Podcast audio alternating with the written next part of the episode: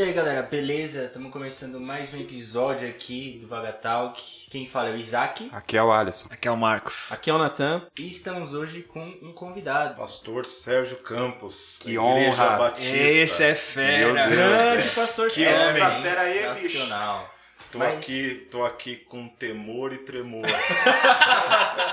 Pode ficar calmo, pô. né? Relaxa aí. Pastor, relaxa. Tamo lá, vamos lá, meu. Mas antes de começar, vamos falar do patrocinador, né? Da Essência Cosmético Vegano. Uma empresa que trabalha com produtos na linha vegana 100% naturais e sustentáveis. Você que gosta de se cuidar, existe uma maneira consciente de fazer isso. Cuide-se sem agredir o planeta. Busque a sua essência. Gente, ajuda lá, compra. é, e quando você efetuar a sua compra, avisa lá que você veio pelo Vagatalk. É, manda lá no, no, no Whats, é, na DM do Insta, na Elo7, fala vim pela Vagatalk ou estou comprando pelo Vagatalk. Porque é o Paga Nós, né? E é isso aí. E vai ganhar um bom desconto também. Muito obrigado. Todo mundo gosta de desconto, né? E vamos falar também da vaquinha, né? A gente tá com a vaquinha lá. Quem puder ajudar, o link tá na, na bio do Instagram ou também é só procurar lá no, no aplicativo ou no site da vaquinha, colocar Vagatalk que vai aparecer lá. A gente precisa aí pra continuar avançando. Pastor Sérgio acabou de falar que vai fazer um cheque de 10 mil reais. Se ele fizer, a gente finaliza a vaquinha. Se ele não fizer, é o que a gente espera de. O bom é que ele é pastor, a gente pode colocar ele contra a Bíblia. É sim, sim, não, não, pastor. É, falar, Deus é fiel, mas o pastor aí não tá Eu sendo. falei não. que eu vou fazer o cheque, isso aí mesmo. Vou fazer o cheque. É verdade. depois eu já não falei mais nada. É, ele falou só o cheque mesmo. Pior que é verdade. Não, mas eu quero, eu quero de alguma forma aí contribuir aí, se Deus Já tá quiser contribuindo e muito, Deus quer. É isso, amém. Mas é isso aí, pastor Sérgio. É uma honra. Aqui todos nós temos um carinho admiração muito grande pelo Senhor. Isso não, não é segredo. E pra quem não te conhece, pra quem tá ouvindo a- a- agora o episódio e nunca ouviu falar do Senhor, que eu acho difícil, principalmente aqui no bairro, se apresente, né? Tá certo. Então, eu sou o Sérgio Campos. é, o pessoal me conhece tanto como eu sou pastor da Igreja Batista aqui no bairro, como nós trabalhamos durante quase 15 anos no projeto social do Colégio Batista Brasileiro ali no Clube Batista e também durante muitos anos, né, no- nos finais de semana o clube abria ali como recreação, piscina para a galera. Então acabei conhecendo muita gente no bairro através do projeto social, através do clube e também através da, da igreja. Então nós fomos conhecidos mais por, eh, durante esse tempo. É, agora, infelizmente, né, em- no ano passado, em 2019, o projeto se encerrou, mas nós ainda estamos pastoreando aqui no bairro aqui e vamos quero estar aqui até a hora que Deus permitir. Isso aí. Meu Deus, que susto. É, Desligou a luz ali. do, do nada, poltergeist, sei lá. Mas, e falando agora do clube, por que, por que não deu certo? Por que fechou, pastor? Acho que muitas pessoas aqui no bairro se perguntam em relação a isso. Eu me lembro que é, a gente tinha muito evento da Vida com Cristo lá, e pelo fato de ter muito evento, o pessoal direto ficava me mandando mensagem. Eu, Marcos, o clube vai abrir de sábado? Vai abrir a piscina? Fiquei sabendo. E aí sempre ficava nesse campo de boatos, né? Vai voltar, não vai voltar. Mas até hoje, as perguntas que as pessoas que me perguntam falam assim, ó Marcos, mas você sabe por que fechou? Eu, eu não sei o motivo. Por que fechou o, o clube nessa questão? Olha, é, vou, vou ser direto, assim, né? Não, não adianta a gente ser politicamente correto e, e não ser verdadeiro, né? O, o Colégio Batista, que era o mantenedor do projeto, é, aquele projeto, coordenadora, professores, água, luz, custo com, com, com lanche, tudo, tinha um custo de, de em torno de 25 mil, 35 mil reais por mês. E isso estava dando um déficit aí de mais de 200 mil por ano para o Colégio Batista. E enquanto o Colégio Batista tinha uma certa receita, dava para manter, mas chegou uma hora que ficou, ficou inviável para manter o projeto. E aí eles acabaram arrendando para um, um outro projeto, que é o Instituto Relute. E, e eles iam fazer um projeto social também, né, na mesma linha do, do projeto Farol. Só que veio a pandemia e, e acabou aí as coisas não, não caminhando. Mas é, é, é possível ter alguma coisa nessa linha, não mais pelo Colégio Batista, mas pelo Instituto Relute. Quando a renda é. Não é. Não, tipo, não vende o espaço, né? Ou vende. Eu não sei. Não, a renda é só Tipo, empresta é, o é, espaço. empresta o espaço e eles podem mexer no espaço. É diferente do aluguel, eles podem mexer, fazer modificações. Se eles quiserem destruir lá aquelas casinhas, construir qualquer coisa, eles podem. Podem, pode. Tá no contrato lá que eles, eles podem. Nossa, tomara que não, né? Tem tanta, tanta lembrança ali. Não, o Instituto Relute é bacana. Então, então aquele esquema que faziam de final de semana abrir piscina e tudo mais, aquilo nunca se pagou, nunca foi autossustentável. Era sempre tipo, ah, vamos ajudar, uma questão mais social do que uma questão autossustentável. Aquilo ajudou a não ter tanto déficit, né? Mas não que abrindo ali no final de semana como recreativo que pagava o custo, ajudava.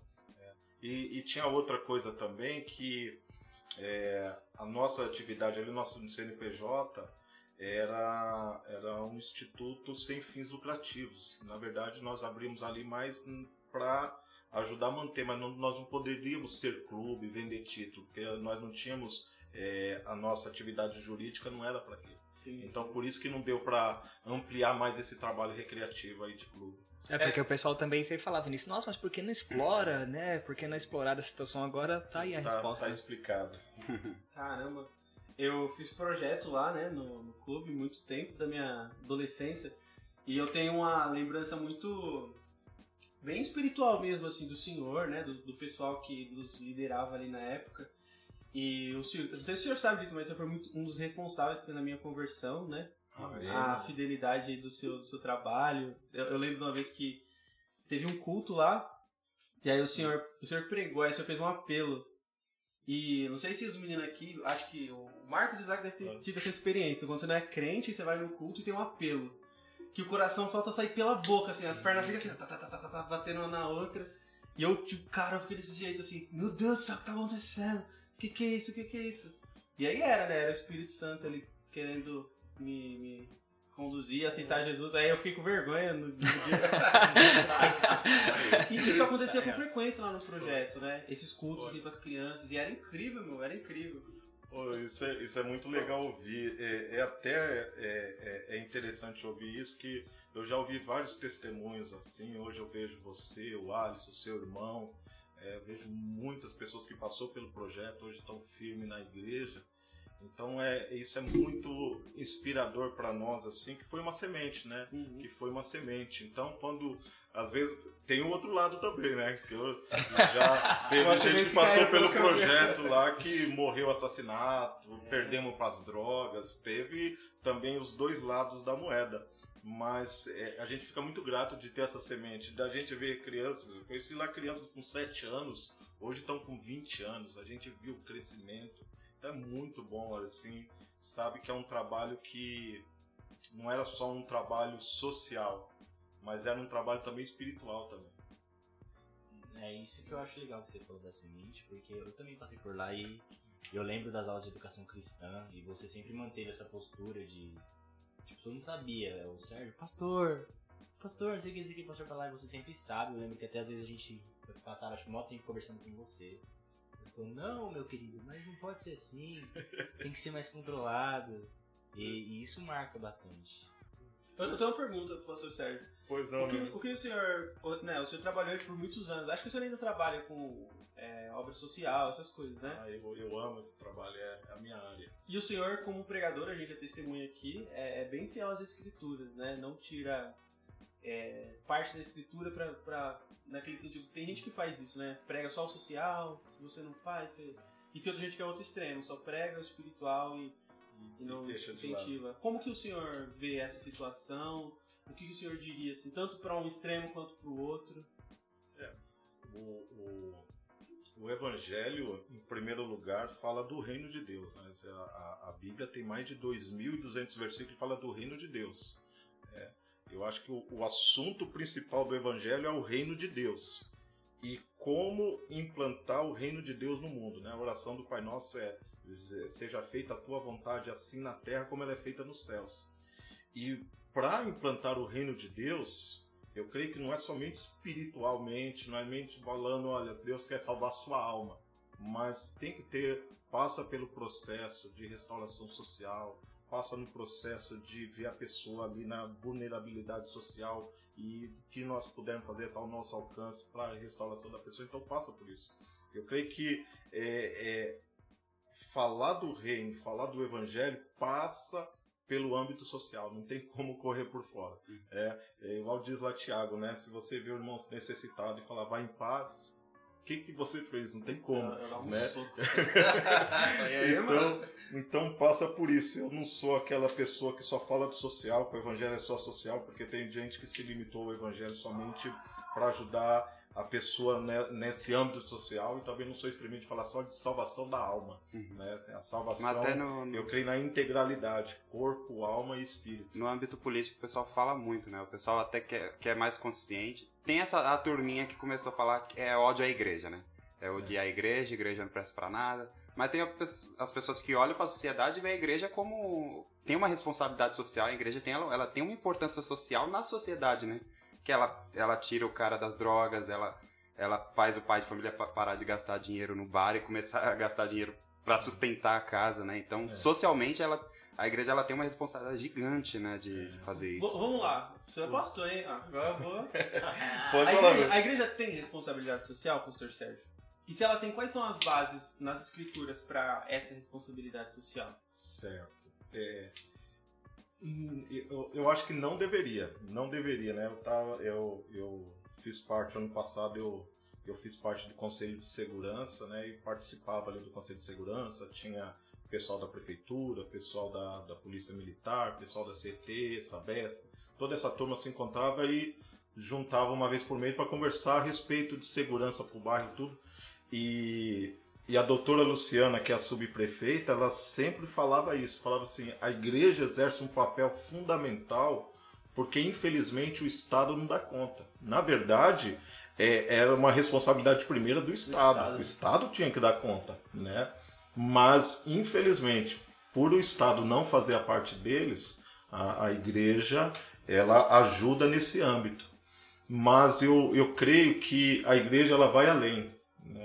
Porque o Estado ele pode fornecer uma cesta básica, o Estado ele pode pegar uma pessoa dependente química, levar no, no CRAS, no, numa assistência social, contratar um psicólogo e trazer ali.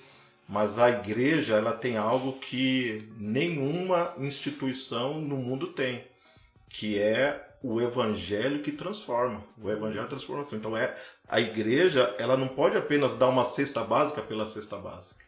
É, é, Nossa, ela dá a cesta básica, é lógico que eu sou totalmente contra. Eu, eu já quero dizer assim, eu acho isso horroroso.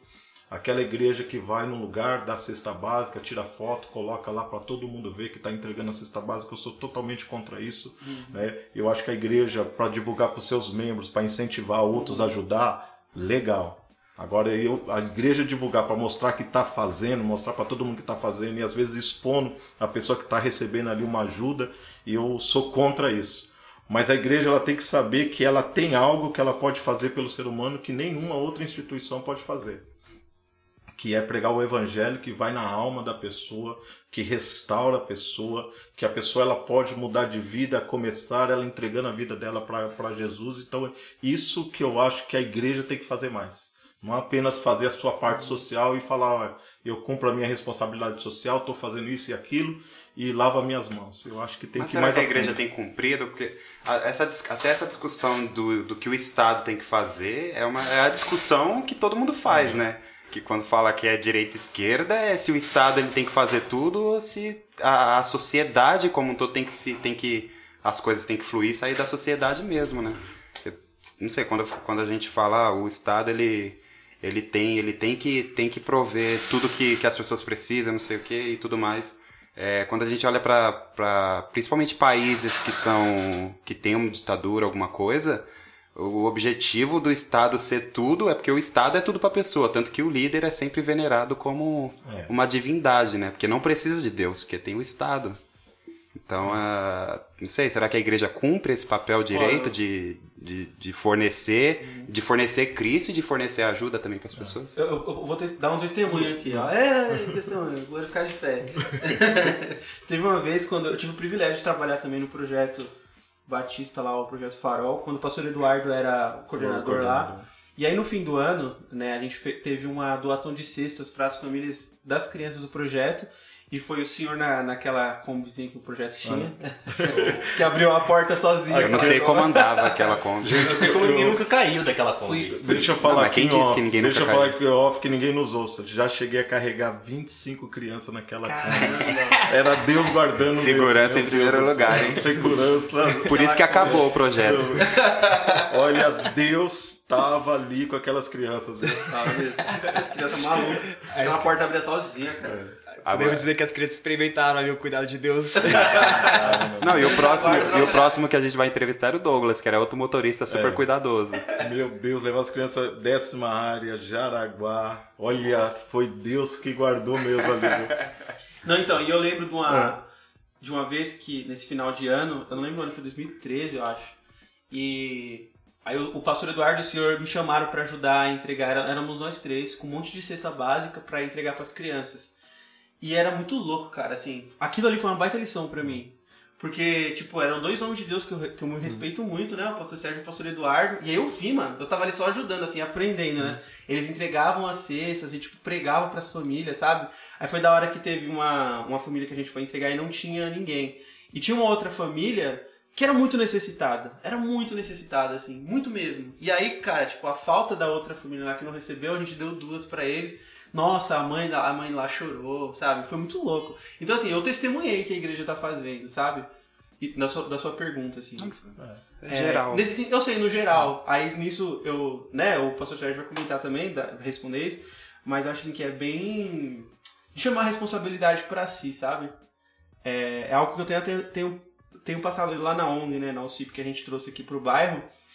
É, a gente tem muita coisa pra fazer, né? E a gente conta muito com a ajuda dos outros pra fazer. E gente- essa, essa ajuda não é retribuída na expectativa que a gente espera. Então a gente tem que ir lá e fazer. É. Sabe? Você não pode ficar esperando, tipo, por exemplo, nesse discurso, né? A, a igreja tem que fazer tal coisa. A gente tem que ir lá e fazer. Não, é, e isso que você falou é interessante, porque a gente nunca quer ir lá. A gente quer que o outro vá. E isso foi que, tipo, isso que me motivou a entrar no CIP, né? Que eu lembro, eu lembro que, tipo assim, eu sempre pensava nesse quesito de social, de os outros irem por mim. Ah, que eu ajude, mas que vá outro. Aí eu falei, mano, se não tem quem faça, por que não ir lá e fazer? E aí foi, tipo, foi aquilo que, foi que nem o Nata falou. Eu, eu fui eu, o Bruno, o Batata, né? E o Emerson. Cara, tinha, tipo assim, família que a gente chegava que a pessoa falava, ô meu querido, acabou a comida hoje. Vocês foram enviados de Deus mesmo, assim. E é isso, tipo, eu lembro que o Bruno Damasceno falava no seminário. Eu não posso anunciar o evangelho pra quem tá com fome se ele tá com fome. Primeiro eu dou o pão, depois, Depois ele vai ouvir, né? É, respondendo aí um pouco a pergunta do, do, do Alisson, o Hernandes Dias Lopes, até falar, ó, pra mim eu considero o Hernandes Dias Lopes o melhor pregador do Brasil. Hoje é o Hernandes Dias Lopes, pregador expositivo, é, é uma benção. E há 30, 40 anos que ele prega e aquela mesma intensidade. Mas Ele no Descende É. quebrou É. tudo lá, né? o, o, e aí, é, o Hernandes Dias Lopes ele fala uma coisa muito interessante. Quando pergunta para ele como que vai a sua igreja, ele fala assim: a minha igreja está muito bem, a minha igreja está mais ou menos e a minha igreja está péssima. ele fala, por quê? Existem membros na igreja que estão bem, existe membro na igreja que está mais ou menos, né? Crente Raimundo, pé na igreja, outro pé no mundo, e tem gente que está péssimo, que está frio espiritualmente, que não está fazendo nada. E, e então, quando nós falamos de igreja, nós estamos falando isso. Não tem um- um- uma única identidade, uma única face. A igreja tem várias faces. Tem igrejas que se preocupam com, com, com o social, se preocupa com o outro e prega o evangelho através disso. Agora tem igreja que tem aquela doença que eu chamo de benção Tite. Você conhece essa do- do- doença benção Tite? Benção. Tite. É, Eu quero- benção eu Tite é- é, eu quero bênção, bênção, bênção. A pessoa às vezes uma doença que só quer a bênção, só quer ser abençoado, que acha que, que é, a- busca de qualquer forma a bênção de Deus e quer ser abençoado por Deus. Mas às vezes não se pergunta o que eu posso fazer para ser bênção na vida do outro. né? É, eu ser bênção na vida do outro. A gente quer receber bênção, mas muitas vezes a gente não quer ser bênção na vida dos outros. Então passa por esse problema aí de pessoas que têm condições e já que nós estamos citando aí, eu vou citar um, um teólogo católico, eu me esqueci o nome agora, mas ele diz assim que ninguém é tão rico que não precisa de ajuda e ninguém é tão pobre que também não possa ajudar o outro. Então, todos nós temos condições de ajudar o outro, seja com palavras, seja com ações, né? mas temos condições. Então, passa por isso aí. Eu acho que cada membro, cada cristão individualmente, ele pode ajudar e fazer o social, sim, que é uma responsabilidade da igreja. É, da hora. E sem, e sem negligenciar a pregação do evangelho, né? É, até isso aí, que viu que não parte só do Estado, mas parte de uma responsabilidade de cada um e, e da sociedade, né? De fluir Verdade. E perceber aqueles que precisam. É, e, e ter a sensibilidade de olhar o contexto em que se vive, né? Eu acho, assim.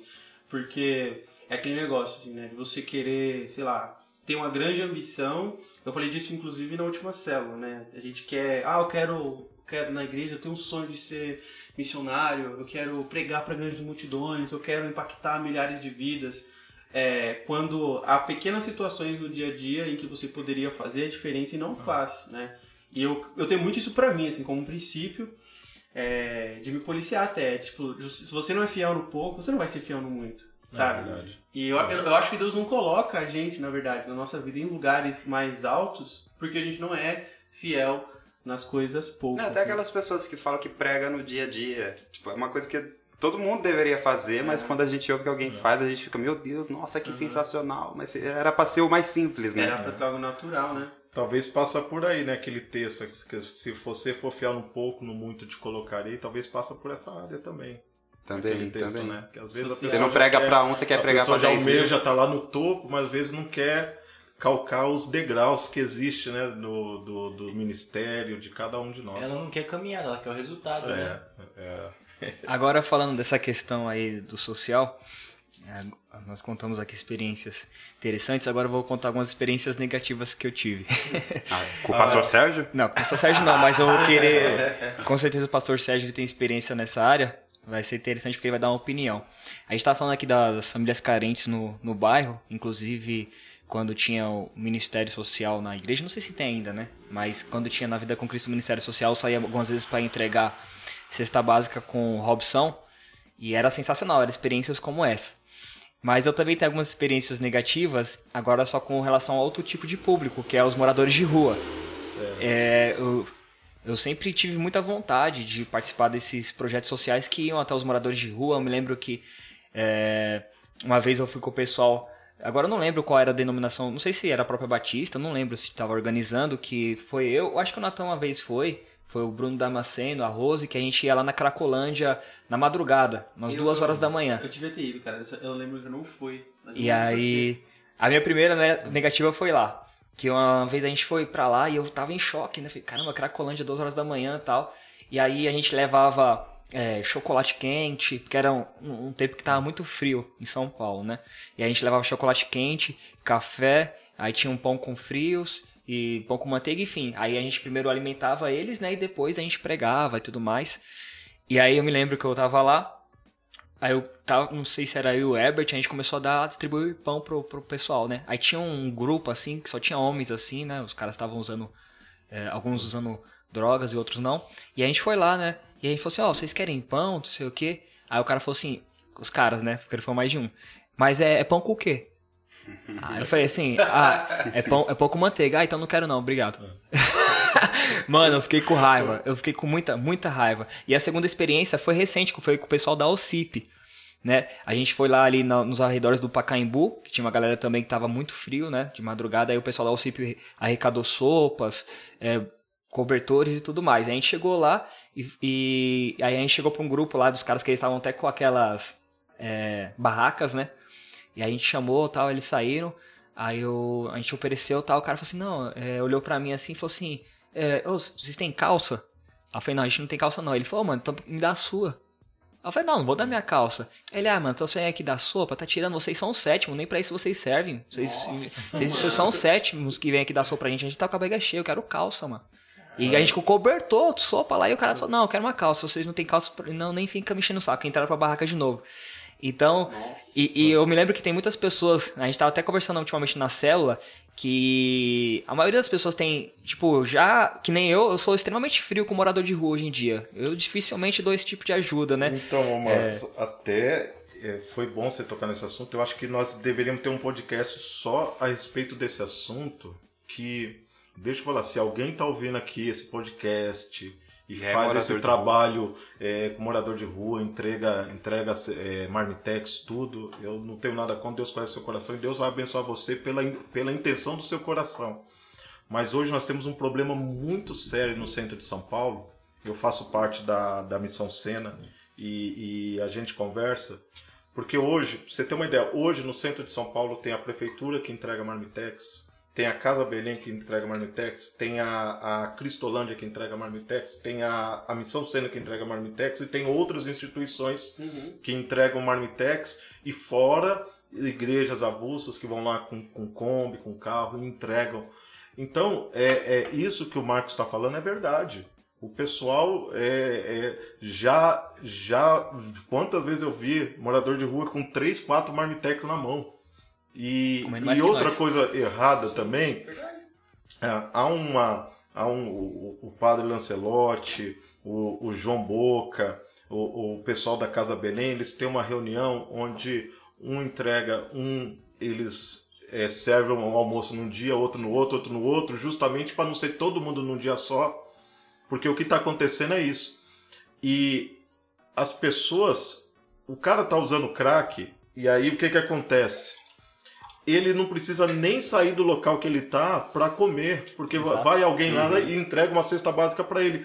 Viciou, acomodou ele a ficar ali na rua. Com certeza. Então, ele não quer sair daqui. Por que, que ele vai sair da Cracolândia? Se tem gente que vai Tem lá e entrega lá. sopa, tem gente que vai lá e entrega café com leite, tem aquela coisa, ele se acomodou lá. Então lá ele fica e não precisa sair de lá, porque tem um pessoal que faz com a maior boa intenção, mas eu acho que tem que ser um algo trabalhado, conversado, um projeto, Com porque tá tendo esse problema aí que você falou muito sério mesmo. Com Tem certeza. o, o Iago Martins, ele tem um livro sobre isso, né? O nome do livro é até a máfia do- dos mendigos, né?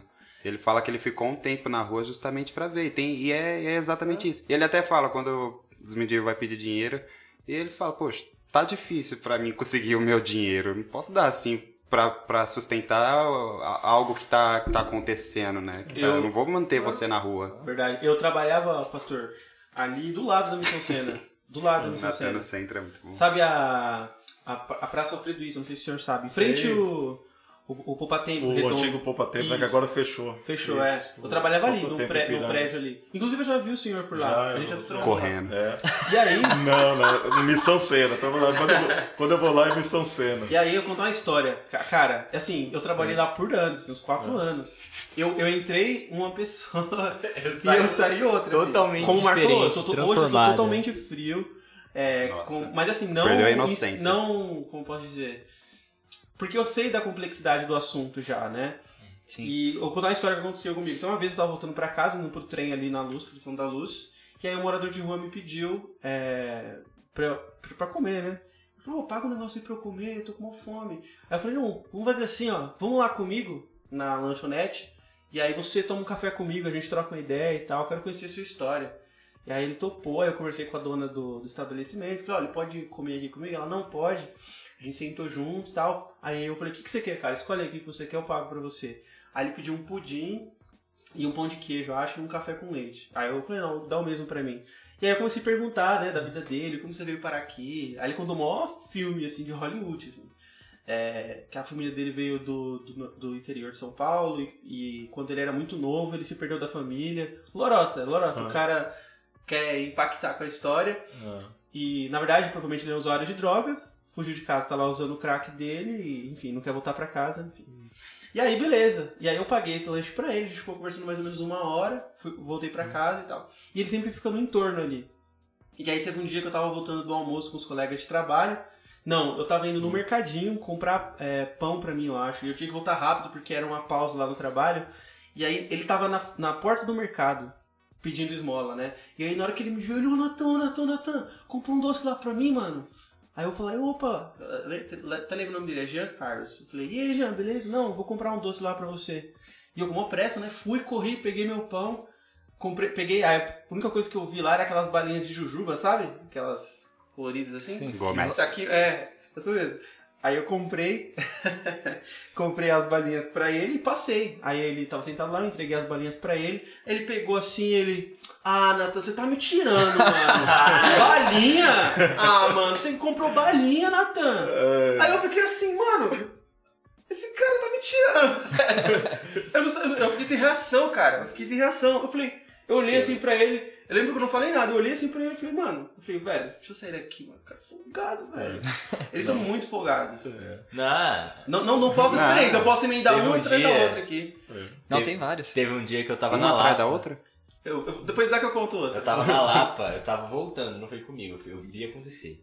Aí tava uma menina, ela tava saindo, não sei se era, se era do Mac, da 12 ou se era do shopping, com um suco de uva. E aí ela tava, tava no finalzinho, aí o cara, ô moça, dá o, su dá o suco pra mim, por favor. E tipo, era, é transparente a, a embalagem do suco de uva, né? Eu esperaria que o cara soubesse disso. Aí o cara pegou o copo, mano, deu um gole, ele gritou e falou: Eu não gosto de suco de uva! E tacou o bagulho no chão. Eu falei, mano. Gente. é, Lá, lá, lá- lá no centro é assim, tem a galera, do, principalmente na Sé, como lá é o Point, tem a galera que fica no Burger King, tem a galera que fica no, no McDonald's, porque eles querem Cada comer um, cada um lanche. quer o seu. né? É, exatamente, eles... Eu, se eu pudesse dar um conselho, é isso. Não. Não, não dê comida, não dê ajuda. Se, se, se você vê, é, indica alguma instituição lá, porque tem instituições lá que dá, dá almoço. O pessoal vai pedir, ah, dá um dinheiro para comprar um lanche, você fala, é, pesquisa ali quais são as instituições, vai na, na tal instituição. Que nem já aconteceu várias vezes comigo, ah, me dá um dinheiro para mim comprar um lanche. Falei, não, vamos ali, ó, Missão Cena, daqui a pouco vai ter o almoço lá, vamos lá. Ah, não, não vou lá não, porque lá Então, a história. eu chego lá na fila uma hora, eu sei que vai servir o almoço duas e meia. O cara não quer ficar uma hora e meia na É, fila. então. Então você já vê que é E conversa. o trabalhador então, fica um mês é, trabalhando, é, né? Tem, tem pessoas lá Eu sinceras. espero uma hora e meia pra fazer Tem a comida pessoa- em casa. Tem pessoas lá sinceras que tá passando necessidade? Tem. Com essa pandemia aí aumentou muito o número Sim. de população de rua, mas infelizmente a gente não sabe mais em quem confiar. Então, já, já tem as instituições lá que são responsáveis por isso. Tem, tem uma vez, pastor, que eu tava esperando os colegas de trabalho no frente ao Bomboniere ali, eles estavam comprando doces, assim, pra voltar pro trabalho, e eu tava sem dinheiro, eu tava lá esperando eles, assim, lá fora, assim. Aí passou uma moradora de rua, é, ela ficou do meu lado, assim, ela falou, ô, me dá dinheiro pra eu comprar, pra comprar comida, eu tô com fome. Aí eu falei, eu não tenho dinheiro não, eu tô, tô só esperando meus amigos saírem ali. Aí ela, tá bom. Aí ela ficou meio que ao meu lado, assim, como essa distância que eu tô do Alisson. E eu lá esperando os caras. Aí me ocorreu, eu falei, mano, missão sendo ali do lado, né? Aí eu falei, eu falei, viu, moça, é. Tem, uma, tem um projeto social aqui do lado que chama Missão Sena. E eles dão almoço lá, se você quiser. Na hora que eu falei Missão Sena, pastor, ela me olhou assim, ela começou a me xingar, gritar assim, ó, no meio da rua. xingar as palavras, seu filho da. Começou a me xingar. Começou a me xingar, me xingar, me xingar. Eu falei, ô louco, velho, ô louco.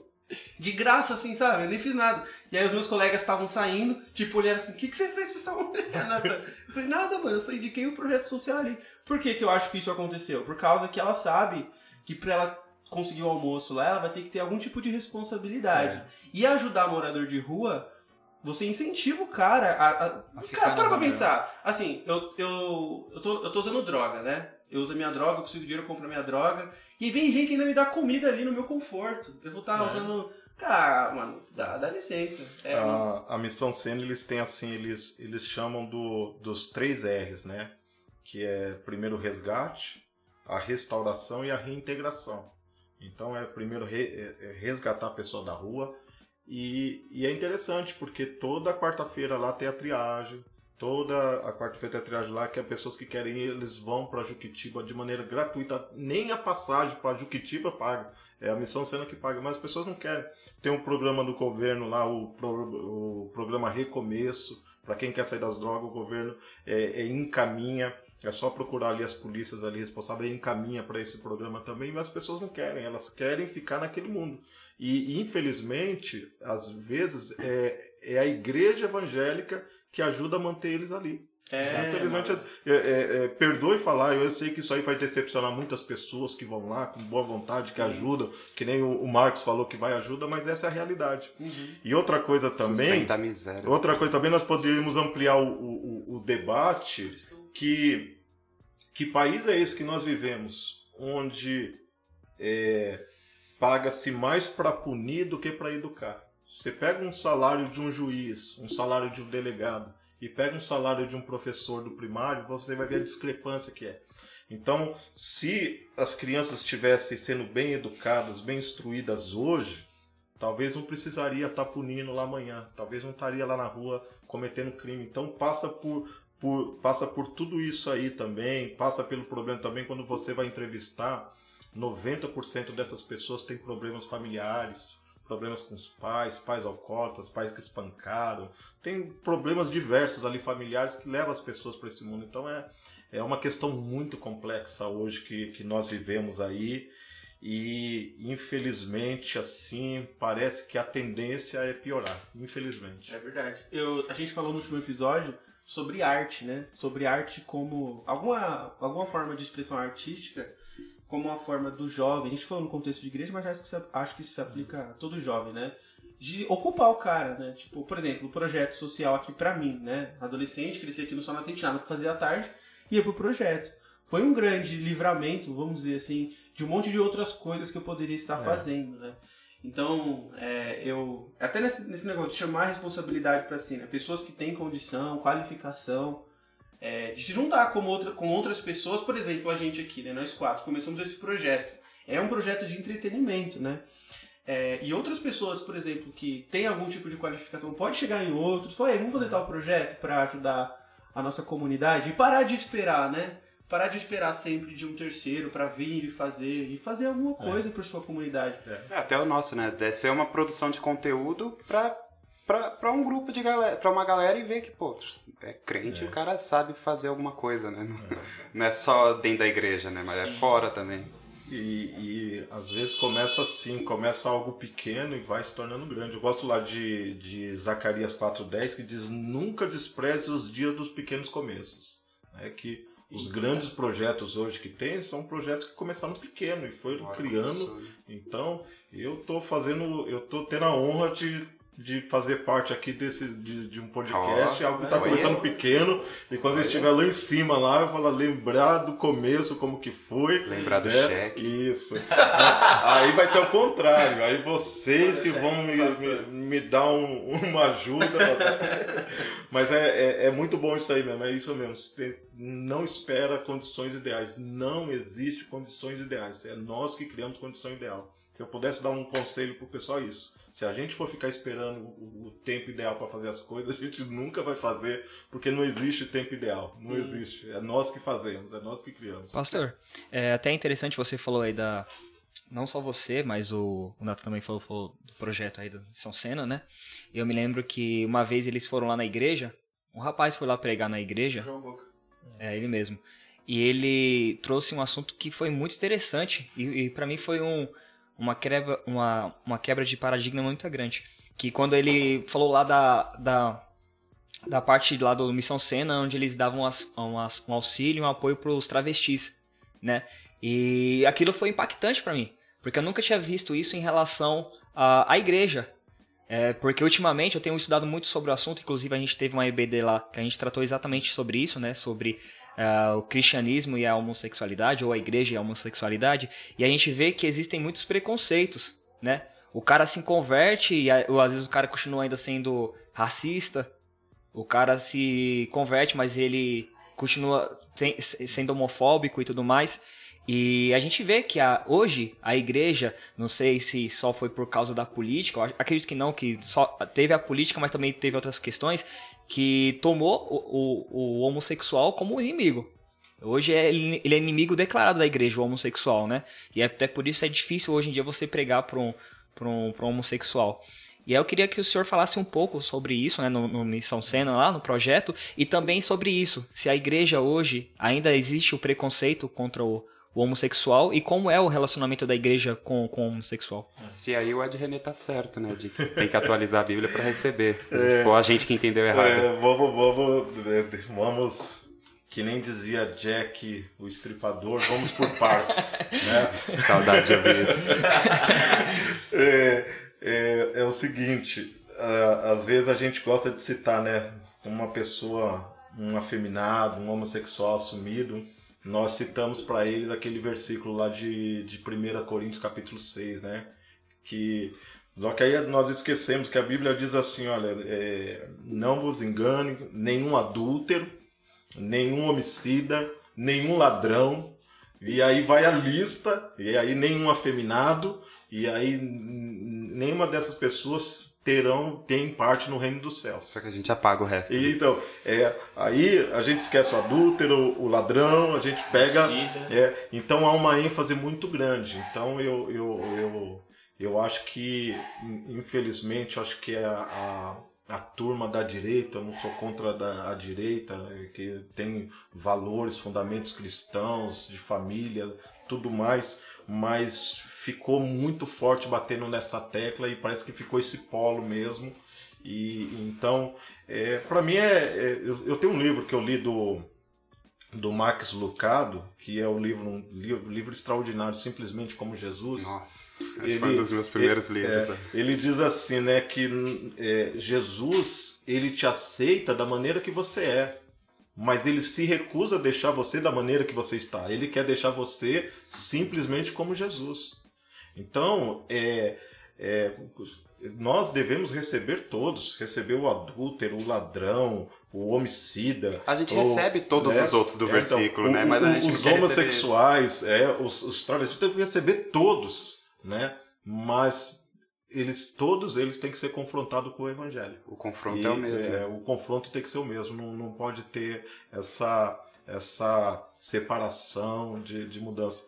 E, e a Missão Sena, esse trabalho que eles têm, eles têm um congresso uma vez por ano de, de- com, com travestis mesmo, que eles buscam patrocinadores, alugam ônibus, vão atrás deles, e aí esses travestis eles entram no ônibus, vão lá para a Fazenda Aurora, lá em Juquitiba, aí tem o, lá tem a- o jantar preparado, depois tem o café. É um acampamento, é um acampamento. E tem tido resultados no, o- de transformação, eles ouvem o evangelho, se quebrantam e, e tem tido resultado. E eu acho que falta a igreja trabalhar nisso aí. Eu vejo no. Tem um pastor em Brasília, o Anderson Silva, tem feito um trabalho extraordinário também com homossexuais que se convertem. E aí tem que fazer cirurgia para retirar, retirar aqueles os silicones e tudo mais. E tem cirurgia que é 60 mil. E ele tem feito esse trabalho. Então acho que a igreja tem que se engajar mais nesse trabalho também. Ele, ele fez um trabalho com as mulheres que eu achei fantástico. Ele abriu uma escola de luta só para as mulheres. Isso é muito louco, cara. Isso é muito louco no mundo que a gente vive aí.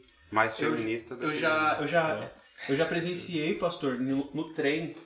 O cara em tirou o órgão dele e ejaculou numa mulher, no trem que eu tava. Meu Deus. A mulher, tipo, É. eu- nossa, eu lembro da, ela, ela chorando, assim, sabe? Porque às vezes ela se sente acuada, Ela fica com acuada. medo de se ela falar, qual vai ser a reação. Sim. Às vezes tem ameaça. Sim. Olha. E isso acontece aqui, cara, aqui do Meu lado, Deus, no, no, no ônibus, uma vez no ônibus aqui, vindo pra cá, pegando a Anguera, no Perus, um senhor bem idoso, assim, dos 60 e lá anos, também tirou o órgão dele e passou numa, numa criança que tava ali.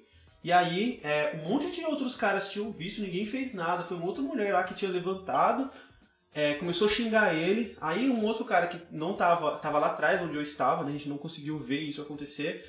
Esse cara falou assim, motorista, para, para esse ônibus aí, para esse ônibus aí. Aí o motorista tava, tipo, ali naquela parte do SBT, sabe? Ele falou, mas não tem nenhum ponto aqui. Ele falou assim, se você não parar, eu vou pular a catraca e vou bater nele e em você. E aí ele parou lá e jogaram o velho lá no, na Anguera lá. meio do mato. Mas assim, eu acho que, ah, sei lá, E, e, e você vê. isso é muito louco. É. E ele é um pastor, né? o, o- a omissão, né? De tantas pessoas vendo aquilo e vendo uma pessoa sendo oprimida daquele jeito, as pessoas se omitiram. Eu acho que o maior problema hoje é isso, é, é a omissão. Ah, isso não é problema, é igual a parábola do, do bom samaritano, né? O sacerdote passa direto, o levita passa direto, e aí vem o bom samaritano e pega ali, por quê? Porque era o próximo ali. Então acho que falta muito isso aí. A gente falou disso em outro episódio, de- em, out- em outras áreas, né? Que, que às vezes por a igreja se omitir muito em, em- em vários assuntos, Exato. outras pessoas foram tomando conta. Sim. E foram tomando conta do jeito errado e foi virando a bagunça e, e a igreja perdeu espaço, né? E a igreja nunca se posicionava e quando se posicionava era de uma forma equivocada ou até ignorante. E E, aí. É que nem e a foi adoção. perdendo, né? Adoção é um grande exemplo disso, Não. né? Ado- adoção, homossexualismo. Homossexual, homossexual, é, os homossexuais podem adotar criança? Aí fala assim, não, não, não pode porque é homossexual. E aí, mas, Vocês quem vai adotam? adotar as crianças? É verdade. É. Uma vez a. Tava vendo um debate, agora não sei se era na, no Roda Viva ou algum programa lá do, da cultura, que aí o cara perguntava justamente cultura isso. é bom em acusar a igreja. É, então. Mas aí que tá. Ele levou um assunto muito pertinente, que ele falou assim, ah, a igreja é contra a união homossexual. A igreja é contra o aborto. Mas se você for ver lá a fila para adoção, a maioria são os casais homossexuais. E, tipo assim. Então, realmente, se, se os cristãos batem nessa tecla, ó, você não pode abortar, se, se você é fruto de um aborto você, você não quer cuidar, beleza, mas dá para adoção. Uhum. O, o, homossexual não pode adotar, porque não é, não é a família exemplar tal, mas a igreja também não vai lá e adota. A ministra Damares no Descende, é. ela deu uma paulada, ela foi pregar lá, ela começou. Quando ela entrou, eu já fiquei assim. Ah, mas ela começou. E ela, a paulada dela foi essa. A gente é crente, tá aí pregando contra aborto, pregando contra tudo, não sei o quê, mas os crentes não adotam. Aí ficou. Era um estádio 50 mil pessoas, todo mundo ouvindo o um negócio Cara daquele. Você, caraca. E, e realmente, até se é difícil até você falar sobre esse assunto, né? Porque parece que é um não deveria ser um tabu, né? Porque a adoção é, é, algo importante. É uma coisa né? que está ficando mais comum, e, infelizmente. Eu, eu me lembro de ter, ter ouvido do, do Major no ano passado. Ele disse assim que esses bailes funks que tá tendo por aí, esses pancadão que tá tendo por aí, tá crescendo demais. Né? Aqui na rua, é, aqui na rua, é. na pontinha. E, e, e, aí o que acontece? Com isso aí muitas adolescentes se engravidando. Muitas adolescentes engravidando, às vezes não sabem nem quem, quem, quem é o pai. E aí opta pelo, pelo aborto, ou então alega que foi estuprada para ter direito a poder é, é, é tirar a criança, abortar a criança, né, sendo assistida lá no, no Pérola Byton. Então é, é, é um assunto muito complexo, é muito mesmo, complexo. que passa por tudo isso aí. Eu acho que final dos tempos, desobediência aos pais, é, pecado, omissão da igreja, passa por tudo isso aí e, e, as coisas estão assim. É por isso que eu, eu, eu falo lá na igreja, lá, falo assim, olha, eu tenho que trabalhar muito aqui. No céu eu vou ficar desempregado quando eu chegar no céu. Agora eu, eu quero receber auxílio emergencial até. Pregar muito o evangelho e muitas pessoas precisam, os cristãos precisam evangelizar. E quando eu falo evangelizar, eu me lembro de uma pessoa que chegou uma vez e falou: eu, eu sou assim, pastor, eu sou radical. Comigo é assim, eu sou um cristão radical. É. Eu já chego lá no meu trabalho e falo, ó, ou, se você, ou você vai aceitar Jesus, se você não aceitar Jesus, você vai queimar no inferno. Eu sou salvo, mas você não. E se você não aceitar Jesus, você vai ser queimado no inferno. Ele, ele acha que está evangelizando. Agora eu falo, meu amigo. Se você não é crente, uma pessoa vem pregar para você desse jeito. Se, ó, eu sou salvo, você não eu sou melhor do que você. E se você não aceitar Jesus, você vai para o inferno. Quem é que vai querer uma pregação dessa? É um... Quando eu falo pregar o evangelho, é, é justamente isso: ter fome e sede de justiça. É, o que, que eu posso fazer pela pessoa ali que está sendo oprimida, uhum. é, é, ser sal e luz nessa terra, fazer a diferença. É isso que, que nós precisamos fazer. E eu louvo a Deus que tem uma turma, graças a Deus, é que nem eu falei do Hernandes Ló, tem a turma que está muito bem, que está fazendo isso. E graças a Deus, eu creio que o mundo só não está pior por causa desse povo que tem sido sal e luz, a igreja do Senhor. Pastor, como que como que é assim ser pastor, né? Ser pastor, ter isso como vocação e profissão, é, por exemplo, morar aqui no Sol Nascente, né? Um bairro de periferia e, e lidar às vezes com essa realidade é, de bailes de bailes funk, né? Eu não sei como categorizar isso que tem aqui, por exemplo, na minha rua. Enfim, tava um caos ah, aqui. Tabacaria. É só, um, é só um barzinho aberto. É um bar, mas tinha muita gente bebendo, assim, meninas praticamente seminuas ali. É, e, enfim, né? E acontece é. isso que o senhor falou. O pastor, pai Como? de duas eu, meninas. Eu, eu, é. vi, eu vi uma cena, né? Eu vi uma cena, uma moça que tinha a idade da. Eu tenho uma filha que vai fazer agora 17, uma minha filha que vai fazer 13. A menina tinha 15, 16 anos, a idade da, das minhas filhas, com uma garrafa de uísque na mão. Meu Deus. Uma garrafa de uísque na mão. E aquilo eu falei, meu Deus, eu logo pensei, cadê a família dessa moça? E às vezes é, é, é isso que é triste também, às vezes ver pessoas que passaram pelo projeto Farol, projeto, é, que a gente vê que está nessa situação e fala, puxa vida, a semente foi plantada, mas não frutificou. Uhum. Então é um, é um misto de, de tristeza mas eu não diria omissão, porque no Sol Nascente, eu, eu me lembro uma vez eu fiz uma pesquisa O Sol Nascente, talvez eh, vocês vão se ficar surpreendidos, mas o Sol Nascente tem 28 igrejas evangélicas. Caramba, velho. Vocês não, não têm Não, ideia. tem rua que tem três, assim, uma. Ah, lá, minha, lá na rua que eu perto moro do é uma do lado do outro. né? Sem exagero, é uma do lado da outra mesmo. É colado. O- são 26, 20, 27, 28 igrejas evangélicas, três igrejas católicas, é, e fora sim, tem uma turma que a gente vê que moram no bairro e que congregam em outras igrejas fora do bairro. Tem uma turma muito grande. Tem gente que não gosta de igreja pequena, né? Às vezes tem muita cobrança. Tem, tem gente que prefere uma igreja onde ela entra e sai e não é notada. Eu, eu não prefiro, mas tem, tem gente que gosta de igreja assim. Eu não gosto, né? É, eu boto aquela igreja que a gente chama você pelo nome, conhece você, você conhece, conhece seu endereço. Eu, eu gosto de igreja assim, igreja essa comunhão.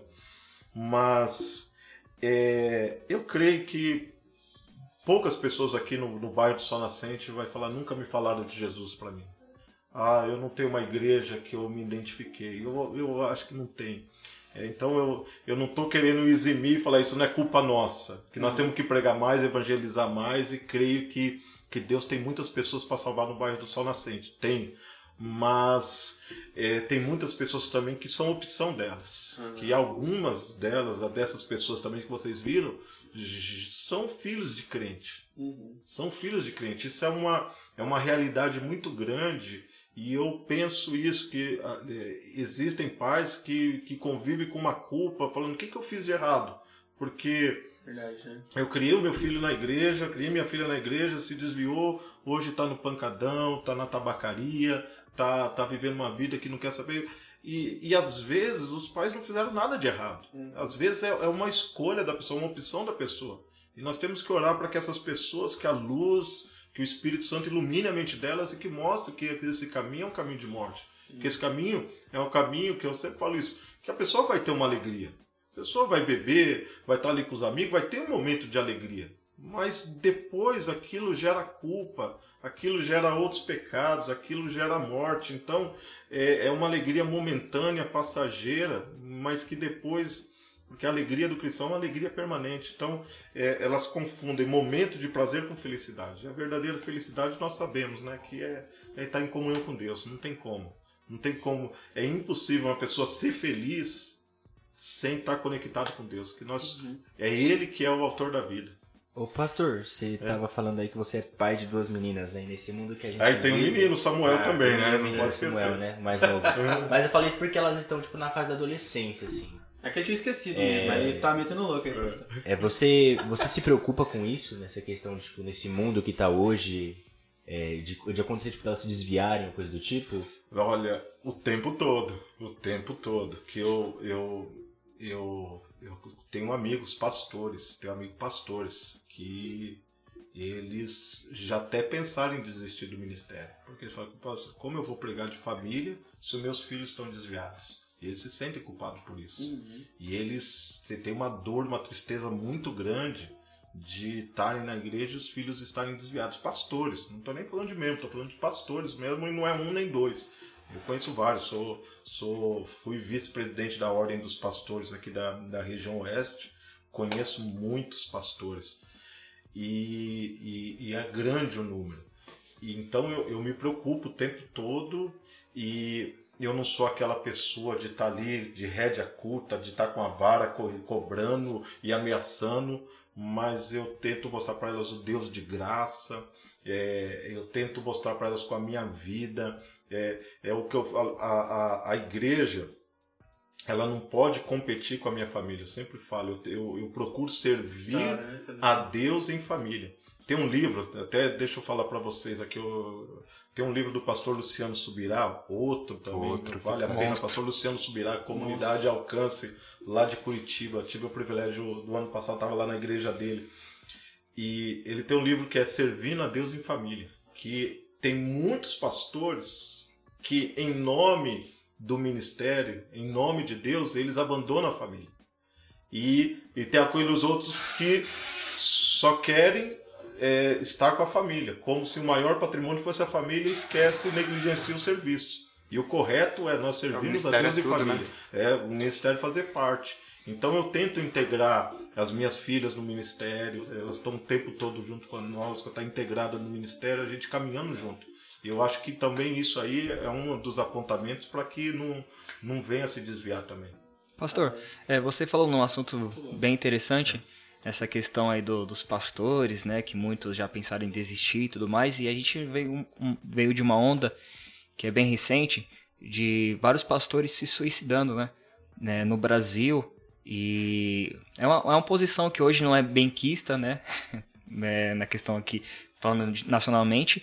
E, enfim, eu queria saber do senhor qual, é o, qual já foi o seu maior desafio né, nessa posição de, de, de pastor ou, maior desafio, ou maior tristeza, porque é uma posição que às vezes não se abre muito, né? Uma vez eu estava conversando é. com o pastor Eduardo, e eu me lembro que a gente estava conversando na, na sala dele lá tal, e do nada ele começou a, a se abrir lá e meio que desabafar. E eu fiquei, caramba, mano, não sabia que você estava é. passando por isso, por essa situação.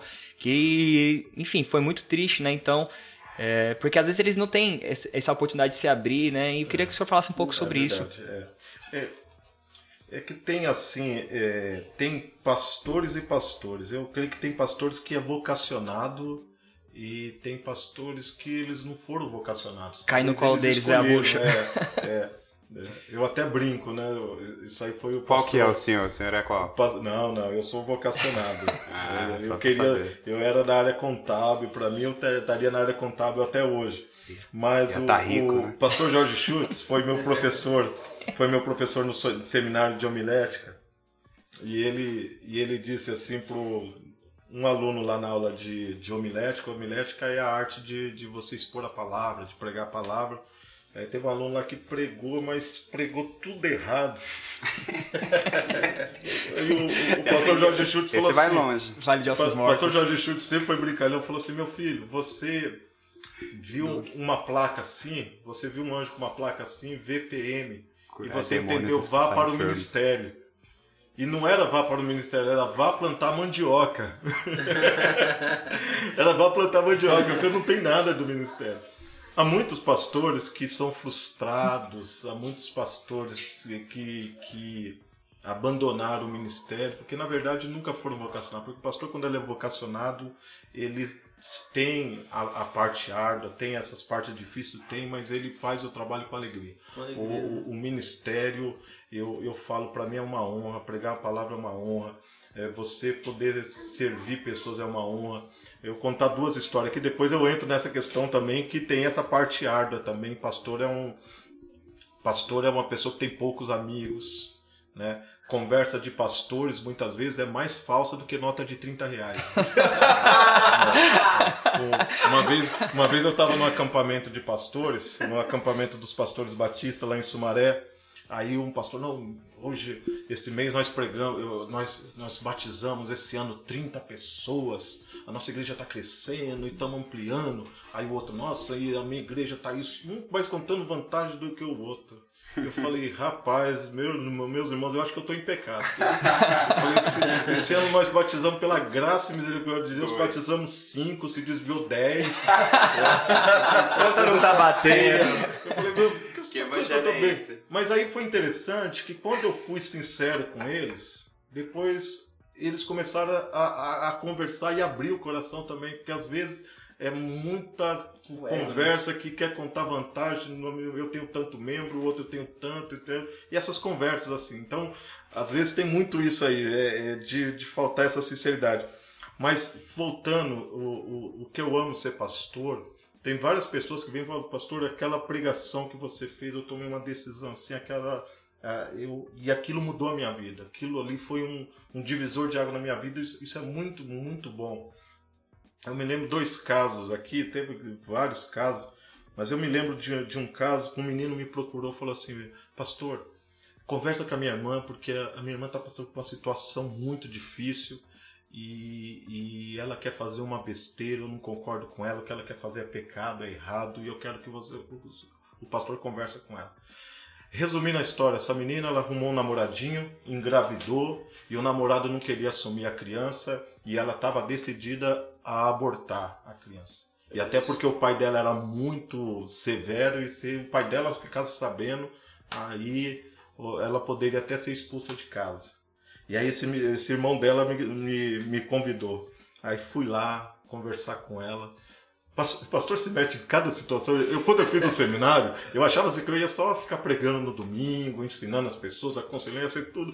Eu não sabia isso que eu ia Ia estar. ser maravilhoso. É, tirar, tirar a noia de que estava sendo. é, o traficante queria matar. E Já eu tirou lá o corpo e- da piscina, e- né? Ô, Ih, já, já vi cara. Sério, eu já vi essa história aí. O traficante foi no clube para matar o rapaz, o rapaz escondido lá, tive que interceder pelo traficante, falar, não, fica tranquilo. Cada situação que teve. O- Mas aí eu fui lá, conversei com essa menina, falei, olha, você cometeu um erro, né? Vocês, vocês cometeram um erro e não vai querer é, consertar um erro cometendo outro erro. Falei, isso é pecado, é uma criança.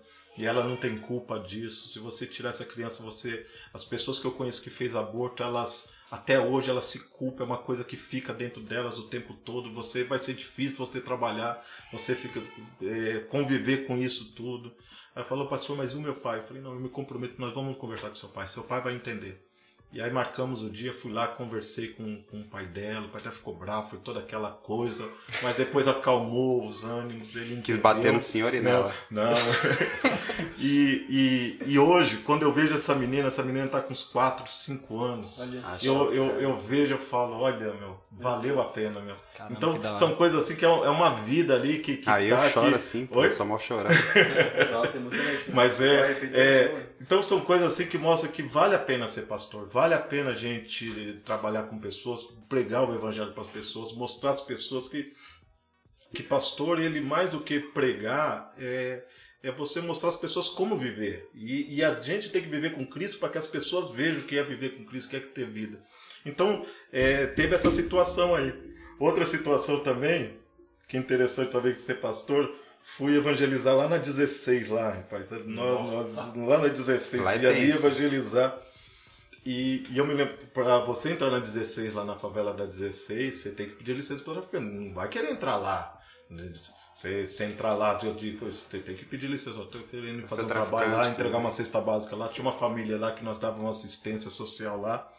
E aí, é, primeiro quando você chegava lá, já teve várias vezes eu chegar lá com os irmãos da igreja, os diários da igreja, o traficante apontar a arma para nós. Eu falo, calma, eu sou o Fala, pastor aí eu Sérgio. conheço. Eu falo, eu sou o pastor Sérgio, estamos vendo aqui. Ô, pastor. E, e é interessante que o, o traficante lá, toda vez que eu ia entrar lá, ele tirava o boné, tirava os pinos de cocaína que ele estava vendendo, Nossa. guardava assim no Ô, boné. pastor. E aí, o pastor, você vai lá, faz uma oração por mim, pastor, faz uma oração por mim. Aí tirava o boné, abaixava a cabeça, ele pedia pra mim colocar a mão na cabeça dele pra estar orando por ele. Eu me lembro a primeira vez, eu falei, que, que eu vou orar por um traficante? Deus abençoar o trabalho dele. Não permita que ele seja pego. Eu também não poderia falar, Senhor, tira ele disso aqui, senão ele vai. Vocês não Senhor, então o livra cara aí dessa gangue ali. que quer matar ele. Mas, mas era vitória. interessante isso, que ele reconhecer essa autoridade espiritual, É. né? E, e reconhecer, várias vezes eu, eu preguei o evangelho para ele. E, e- e- e o dia que eu entrei lá, que eu fui levar a cesta básica lá, tinha um menino é, é, sentado ali, ali no chão de cabeça baixa, e o Espírito Santo tocou no meu coração para mim falar com aquele menino. Eu falei, menino, o que você está fazendo aí? Deus não quer você aí. Deus tem um propósito na tua vida. Ele olhou assim com o olho arregalado. Ele falou, quem é você? Eu falei, eu sou, eu sou pastor. Pastor? Eu falei, sou pastor da Igreja Batista. Não, não acredito. Eu falei, não, eu sou pastor, pode acreditar. Ele falou, não, sabe por que eu não acredito? Que eu tava aqui para ir usar droga, eu tava indo aqui para ir usar crack. Eu sou desviado da Assembleia de Deus, ele falou. Ele falou assim, e ele falou, Senhor, se o Senhor tem um propósito na minha vida, se o Senhor me ama, se o Senhor não quer nesse lugar, usa alguém. E foi, ele falou que ele terminou de orar, eu cheguei lá e falei aquilo para ele. Você é louco. Aí fui com ele levar, levei a cesta básica lá no barraco lá, e aí voltei com ele, deixei ele na casa dele lá, e ele falou, pastor, no, amanhã, isso era no sábado, ele falou, amanhã eu tô voltando para a igreja, reconciliando com a igreja da Assembleia de Deus de Perus. Então, Aí são o senhor coisas fala assim que nem, pre... nem precisou pregar. Só falou. Glória a Deus. eu falei, então, são coisas que é muito bom, mas é igual você falando, pastor também é complicado, que pastor tem poucos amigos. Pastor às vezes não se abre, fala, eu vou abrir para um membro, de contar os meus problemas para o membro, vai que o membro vai pensar, não, você é pastor e está passando por isso. Então, pastor tem essas dificuldades. Então, eu, eu, eu creio que o pastor ele nunca pode andar sozinho. Então, é, a- as igrejas batistas elas têm a, a ordem dos pastores, onde nós temos almo é, é, café da manhã mensais, onde um ora pelo outro, a gente tem amigos. Então tem que ter amigos. E eu creio que dentro da comunidade do que o pastor congrega, tem pessoas ali que, que ele tem condições de abrir. Então eu tenho, eu tenho na, na minha igreja. Eu Vai tenho falar que é o Davi, hein? É, Aí senão vai cair todo o seu, seu crédito. Vai falar que é o Davi. Davi, meu Deus, Davi ele vai ouvir esse podcast, Davi é gente boa, Davi é gente boa. Saudades, Davi. Davi, tirando os defeitos dele, o resto é só virtude, né? Sobra umas duas coisas, tá bom. Mas tem, tem pessoas que são, que são amigos mesmo, que fora de ser ovelhas são amigos, mas o pastor tem que ter isso aí. E, e pastor é uma, uma classe que eu vi uma entrevista que uma pesquisa quais são as três classes mais pre, pre, despre, Desprestigiadas. desprestigiadas. Rapaz. Eu ia falar despresvi... Charamanaias. Não tem prejuízo eu falando em língua. Desprestigiadas. As três classes. Primeira são os políticos, é óbvio, né? Não, mas aí. Primeiro, político tá em primeiro lugar.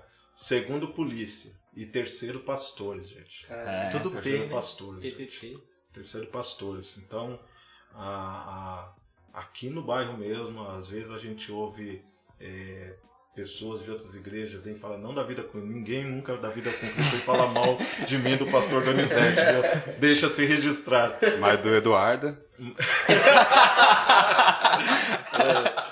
Ô, Eduardo, o pessoal tem saudade de você, viu, Eduardo? Mas às vezes a gente vê casos assim, coisas que é complicado. Então, é, é, às vezes essa vida solitária do pastor acaba trazendo alguns desvios de caráter, infelizmente. E, e- e essa é a realidade mesmo. Os pastores hoje em dia. E a gente sabe que o pastor está na linha de frente, às vezes o inimigo tenta mais, e ali quando o pastor sucumbe, às vezes muitos membros ali acabam sucumbindo junto, é, é uma realidade, infelizmente. Então a minha, a, a- minha sugestão, que eu- o que eu faço para mim, é primeiro é, é isso, é o que diz lá a palavra de Deus, cuida de ti mesmo e da doutrina. Então, a primeira pessoa que eu tenho que cuidar, antes de eu cuidar da minha família, cuidar de, é cuidar de mim. Quando eu vejo que eu tô passando, por isso que a corrida para mim é uma válvula de escape. Eu, pô, então, segundo é, é oração, comunhão com Deus e ter amigos. E ter amigos, e ter amigos, isso aí. Falei, boa, boa parte. do, do- da minha caminhada, né? Eu passei jogando tênis com o pastor Isso, Sérgio, é, com o pastor nossa. Eduardo. E tá ali, gostou. tava eu ali do nada e com os dois pastores do lado. E, e, era, e era um tempo, era um tempo que, eu, que eu até aprendi, eu sempre, sempre olhei vocês como amigos, como pessoas próximas, de poder falar as coisas, de, de saber ouvir. E, e isso não, não fazia perder o respeito, né? Às vezes as pessoas acham que, pô, ter um pastor próximo vai fazer perder o respeito. Não, cara, eu olho qualquer. O pastor Sérgio, ele pode vir, ele pode me repreender de qualquer coisa. Porque pra mim ele é uma autoridade espiritual, ele, eu olho o pastor Sérgio, pô, pastor Sérgio, né? A gente, até a gente fica meio assim, né? Mas é, Isso é, é importante, né? Saber aproximar E- o membro, o membro saber se aproximar do pastor e o pastor do membro E também. isso é legal, acho que todo pastor tem que ter de conviver com as ovelhas fora desse ambiente É. culto, igreja, fora, porque aí Jogar você tênis, conhece, é, você conhece nós, os nossos destemperos, né? O pastor Eduardo saindo um pouquinho da linha, né? É. Quebrando O- O, raquete. Thiago Garcia, o Thiago Garcia, meu o Thiago Garcia é uma benção. Um abraço pro Thiago Garcia, eu gosto muito dele, gente boa.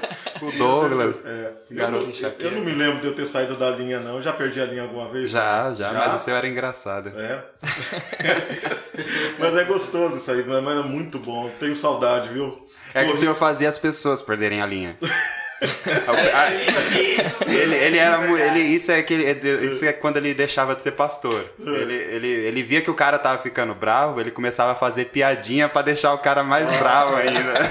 Era muito Ficava falando, né? Então a gente não pode falar, ficava falando pra deixar a pessoa brava. Ah, eu, eu já fui uma dessas vítimas já. era Tá jogando ruim demais? Dois pés esquerdo? Tempo bom, viu? Eu passei, Era, faz eu tempo. corri sexta no Parque Vila Lobos, vi as quadras ali de tênis, eu falei, ô rapaz, tempo bom. Vamos, né? vamos voltar jogar. lá pra jogar. Vamos, mano. Tô Também- meio enferrujado, mas a Não, eu também, a joga. última vez foi que o Eduardo veio visitar o pastor Eduardo e a gente foi jogar lá um dia. Mas mas seja é- aquele ping-pong. a É, não, a é isso, é só bolinha pro alto, né? né? Oi, pastor, aproveitar também que, senhor. que o senhor tá aqui. É, eu gostava muito no seminário quando o senhor parava de repente a aula para falar alguma experiência que o senhor teve espiritual, seja é, pro lado bom ou pro lado ruim. E eu acho que esses tipos de experiência, ela, elas, é, como posso dizer, firmam muito a nossa fé e tudo mais. Eu me lembro que eu até comentei no último episódio que eu tinha um amigo na, na faculdade de História que ele era ateu. E aí uma vez a gente tava voltando, do, conversando no trem, e aí ele falou assim, ah Marcos, desculpa, mas não quero desrespeitar a sua religião e tudo mais, mas cara, eu não consigo conceber. É, é, tipo, quando eu paro para estudar a Bíblia e tal, sei o que. Cara, não entendo como vocês conseguem ser. Você consegue ser cristão ainda no século XXI e tudo mais. e aí eu fui lá e eu falei assim pra ele, mano, é, uma, é um misto de, de, de fé, mas também tem a, a questão que eu estudo e etc. Mas tem coisas que eu vi que não tem como falar que não existe, e não tem como voltar atrás. Ele, como assim? Aí eu contei algumas experiências espirituais para ele. E aí foi interessante que eu contei umas duas experiências, e aí ele ficou assim abismado. Aí no outro dia, quando a gente tava voltando da faculdade, ele, ô oh, mano, tem mais história daquela.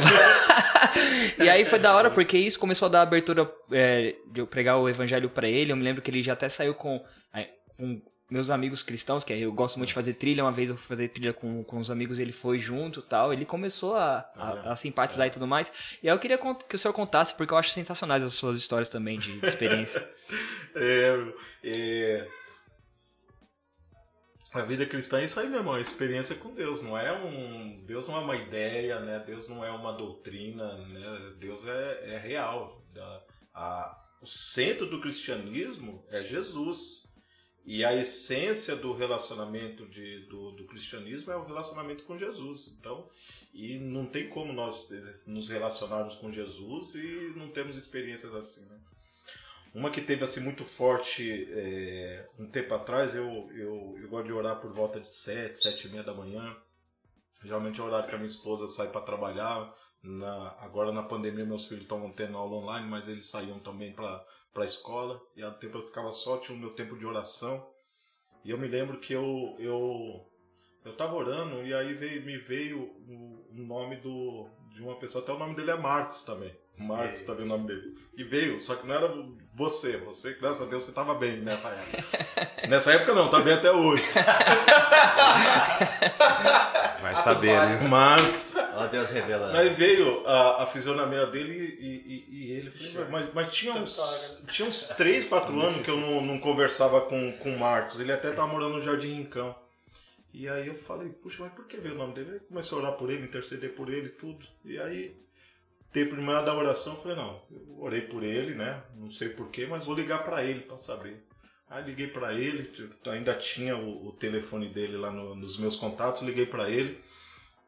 E quando eu liguei para ele e falei, olha, eu orando hoje de manhã, lembrei de você, orei por você, orei pela sua vida, pedi para Deus abençoar a sua vida, de te fortalecer, tudo.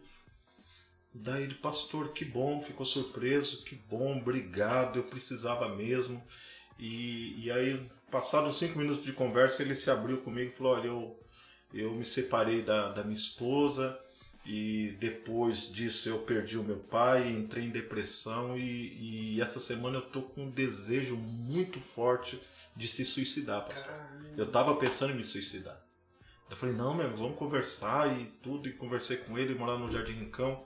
Indiquei para ele a igreja ali. E graças a Deus ele largou essa ideia. Hoje, graças a Deus, está com a vida restaurada. Mas essa experiência de. Eu fiquei pensando, meu Deus, a pessoa queria fazer algo. Deus, o Espírito Santo pede para você orar para essa pessoa. Você ora e aquela pessoa tava. Eu achei isso muito, muito doido. Eu falei, que coisa, meu. E as, muitas vezes a gente é usado sem saber que a gente está sendo usado por Deus. Então, quando eu falo, quando o Espírito Santo fala a gente tem, tem experiência com Deus, às vezes tem um sentimento, um macismo, alguma coisa que está dentro de nós, mas não partiu de nós. Eu sempre falo, quando Deus está falando conosco, quando vem uma ideia dentro de nós e que não partiu de nós. Né? Muitas vezes é assim que Deus fala. E aí a gente vai vendo, vai pesquisando, né? Às vezes, e, e, e, e quando a gente vê Deus querendo usar a gente em alguma área para abençoar alguma, alguma Caramba, pessoa. É, de, é, dessa forma. Então, tem, tem várias coisas assim que, que aconteceu. Eu poderia ficar aqui a noite inteira contando. E uma, uma aí da, da parte lá do, do capiroto aí. Como eu lembro que uma vez você contou que foi no. Não sei se foi no terreiro que você viu o cara dando. dando um cão mortal, batia no teto. Ele, ele quebrou a lâmpada com o teto. Ele quebrou a lâmpada com o teto. Eu, eu, fiquei assustado. É. Minha primeira experiência eu era, eu era seminarista, fui pregar na igreja batista de Vila Souza. E a gente, a igreja ficava em frente a um bar, em frente ao bar não, em frente ao ponto de ônibus. E aí quando nós fomos orar, do nada o cara tava no ponto de ônibus e veio lá. Aí a gente ia orar para começar o culto, aí o cara veio, tá, tá, convidou um cara para orar, chamou que ele era cristão, tá. E aí, deu, aí ele deu a mão para mim. É hora que a gente começou a orar, o pastor Otacílio, o pastor Otacílio começou a orar. Aí o camarada começou a apertar minha mão. Falei, tá estranho isso aqui. Tá estranho. Aí começou a alterar a voz, dar uma risada. Sabe aquela risada que a gente. Não, não era ele. E aí quando veio o demônio, o demônio se manifestou. Eu, meu irmão, eu nunca tinha tido essa experiência. Eu era, eu era isso, eu me, me converti em 97, fui pro seminário no ano 2000, três anos de convertido, fui pro seminário, uma doideira. E eu era, isso foi em 2001. Então eu nunca tinha tido uma experiência assim. E ali foi a minha primeira experiência. Eu falo para os irmãos, vou ser sincero, eu fiquei com medo. Eu fiquei com medo. Graças a Deus o pastor Tassilo tinha coisas, pegamos os meninos, oramos. E eu me lembro quando a gente estava orando por ele, uma das experiências que eu não me esqueço, eu falei, ah, vocês não vão tirar, vocês são fracos. E aí o pastor o falou assim, nós somos fracos sim, mas nós não estamos no nosso nome. Nós estamos aqui em nome de Jesus. Em nome de Jesus vai sair. E ali eu lembrei disso, porque o diabo, ele sempre, quando se manifesta alguém endemoniado, sempre vai falar, você é fraco. E às vezes a gente né, sucumbe, isso, ah, eu sou fraco mesmo. Mas nós não estamos ali no nosso nome, nós estamos ali em nome de Jesus. Uhum. E se nós estamos em comunhão com Deus, estamos ali em paz com Deus, eu não digo, é, é impossível nós estarmos com Deus sem pecado. Quando eu falo, em, você nunca vai estar sem pecado, mas eu tenho que estar em comunhão com Deus, onde todos os meus pecados foram confessados e lavados pelo sangue de Jesus. Então, é, é essa é a diferença. Né? Quando você está em comunhão com Deus, todos os seus pecados foram confessados e você crê que foram lavados pelo sangue de Jesus, foi remido, uhum. meu amigo, não tem, não tem. tem. Né? O, o, o, diabo, o diabo, a, a Bíblia diz que ele é, ele está sem arma. Ele foi a linguagem bíblica é que ele foi despojado. O que, que foi? O que, que é despojado? A arma que ele tinha foi tirado dele. Uhum. Em Cristo, na cruz, ele despojou, não tem arma. Então ele trabalha com engano, ele trabalha na pressão, ele é um ele é ruge como um leão. Mas o cristão verdadeiro, crente, não pode ter medo do diabo. E para com isso, quem está ouvindo esse podcast, de alguém se levanta endemoniado lá, o seu vizinho, alguém lá, e aí você ir lá e ligar pro seu pastor, pro seu pastor ir lá expulsar. Então, é, para com isso, ah, você vai orar, você é sacerdote de Deus. história. Tem um colega de trabalho, ele, ele tava desviado, e ele contou que ele desviado, a irmã dele, ele dormiu no mesmo quarto que a irmã dele, e aí de madrugada, assim, manifestou, do nada, assim, manifestou na irmã dele, e aí o, tipo, o demônio começou a falar lá, falar uns negócios lá, e aí o pessoal falou assim, vai lá, que ele era, ele era cristão, hum. né? Vai lá orar, não sei o quê. E aí ele falou assim, não, não, ele vai confessar, ele vai aguentar Que confesse do pastor. Vai aguentar todos os meus pecados. Aí, tipo, isso é muito, é muito comum, esse medo, né? Das pessoas é. pra orar e tal. Você já ouviu alguma história desse tipo de demônio caguetar? Já ouvi, pastor. Demônio cagueta. Pastor Isaltino uma vez contou isso aí. Repreendido o demônio cagueta. é mentira de Satanás. Mentiroso. Mentira, Satanás. Mas quem contou isso pra ele? Pastor Isaltino levantou de manhã, veio um lá expulsar, falou: Você, você dormiu com a vizinha lá semana passada. Oh, saiu todo envergonhado. Aí veio a mulher e falou: Você, você roubou a tesouraria da igreja. Nossa, demoniado. Aí disse que tinha um ser lá, um, um, um, irmãozinho idoso lá, que a igreja nem dava muita coisa, assim, de longe chegando assim. Disse que na hora o diabo já começou a se incomodar. Ah, e aí ele ali se tirou. Então é, é, é isso mesmo, meu irmão. Se a pessoa que eu falei, a pessoa está em pecado, não confessado, meu amigo, vai passar vergonha. Passa vergonha, mano. Agora, eu sou, eu, eu sou contra eu sou contra esse, esse, esse sensacionalismo que as pessoas fazem, às vezes, com demônio, né? De igrejas que eles Entrevistar, invocam o demônio. fazer o podcast do é, demônio. E depois, e depois ali fica entrevistando. Nós não vemos na Bíblia em nenhum momento assim, Jesus entrevistando. Você veio, o que, que você é, qual é o seu propósito, que você veio fazer na vida dele. É. Você vai repreendendo. A Universal faz muito isso, né? O pastor não quer Lembra? falar. Eu nome. tava vendo no olho dele assim, Dá ó. nome! ah, lembra a igreja de Guatemala, não pode falar. Pô, desculpa. E já, e já teve uma vez no- uma entrevista de alguns confessando lá que ali é por teatro. Demônios ali que falam assim, não, ó, eles me, me instruíram a fazer assim, assim. Eu, eu conheço uma pessoa no Morro Doce que pagaram 200 reais pra ela, pra ela fazer um teatro. Porra, Caramba. Bom dia. Infelizmente é assim, meu irmão. É. E eu trabalho na área Que- da educação. Tá? Sabe quem foi pra mandar currículo? Fala que teatro não dá dinheiro. É, tá vendo, meu irmão? Um dia. Um dia. 200 reais. Imagina o cara vai em cinco igrejas por, diferentes por semana, hein, meu irmão? É, infelizmente é esse mercado gospel aí que, que tá indo, meu irmão. Mas Pastor, eu tenho uma pergunta pro senhor, que sempre uma curiosidade. Como que o senhor chegou onde o senhor tá hoje, tipo, de ser pastor? Como que foi a sua vida? Assim, o senhor nasceu na igreja? É, Como, como surgiu essa Não, vontade é. de ser pastor? É. O senhor contou- comentou aí que você... às vezes eu conto na igreja que eu, que eu, eu conto até com vergonha. Eu já fui líder de gangue. Ô, louco! Qual Olha o nome da gangue? Olha o nome da gangue, os cruéis. Pastor Sérgio. Quem vai respeitar uma gangue que chama os cruéis, pô? Já tive, já tive como alcoólico já. Já tive como alcoólico. Uma vez eu tomei uma, tinha uma bebida chamada farmácia. Eu tomei cinco ou seis dessa farmácia copo, era mistura de um monte de bebida lá. E tudo isso aí foi até os 19 anos, hein, meu irmão? Eu, eu, eu falo, graças a Deus que Deus me chamou cedo, porque eu era assim, eu era totalmente largado mesmo na, na graças a Deus com droga não, mas com bebida eu, eu começava a beber na quinta para sexta e aí até domingo e era desse jeito aí, mas a, a graça de Deus me alcançou. Conheci a Cristo, você fala, não foi eu que escolhi a Cristo, foi eu que aceitei a Cristo, foi, foi ele que me, que me aceitou. Isso foi em, em março de 1996. Aí me batizei em, em março de 1997, um ano depois. E foi no aniversário da igreja eu me batizei. E aí, no ano de 98, eu tive um chamado muito forte mesmo para a área pastoral. E eu tive um chamado assim, Deus falou de maneira clara. Como né? que foi, pastor? Eu, eu, eu creio assim que é, é, o chamado é você fazer aquilo que você gosta. E eu via meu pastor pregando, a maneira que ele lidava com as pessoas, aquilo eu amava, eu via ele fazendo, eu queria fazer, eu, eu sentia que Deus me chamou para aquilo, que eu tinha capacitação para aquilo, que eu tinha condições de fazer aquilo.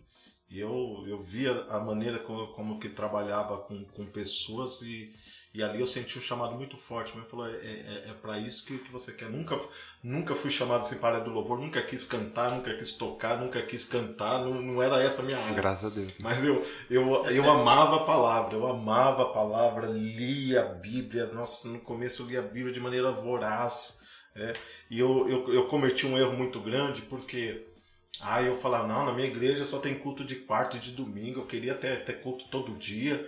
E aí eu aí na- no domingo eu ia na igreja batista, aí na segunda-feira eu ia numa igreja pentecostal perto da minha casa, aí na terça eu ia numa outra igreja, era, era essa. Aí eu ouvia Davi Miranda, ouvia é, Ed René, ouvia Caio Caio. Fábio, ouvia, ouvia uma miscelânea. e ouvia o, o apóstolo Estevão Hernandes, e para mim tudo era uma benção. E aí foi quando eu entrei no seminário. O seminário para mim foi um choque muito grande. Você que decidiu ir pro seminário, como foi? Foi, foi eu decidi me capacitar. é, é, as pessoas falavam que reconheciam, porque eu creio assim, o, o dom ele tem que ter primeiro o chamado de Deus, você sente isso e você tem gostado do que faz. Eu creio que o dom é aquilo que você gosta. Deus nunca vai chamar você para fazer uma coisa que você não gosta. Não vai ter uma pessoa que vai falar, ah, eu estou sendo missionário aqui na África, mas eu não queria, eu estou aqui porque Deus me obrigou.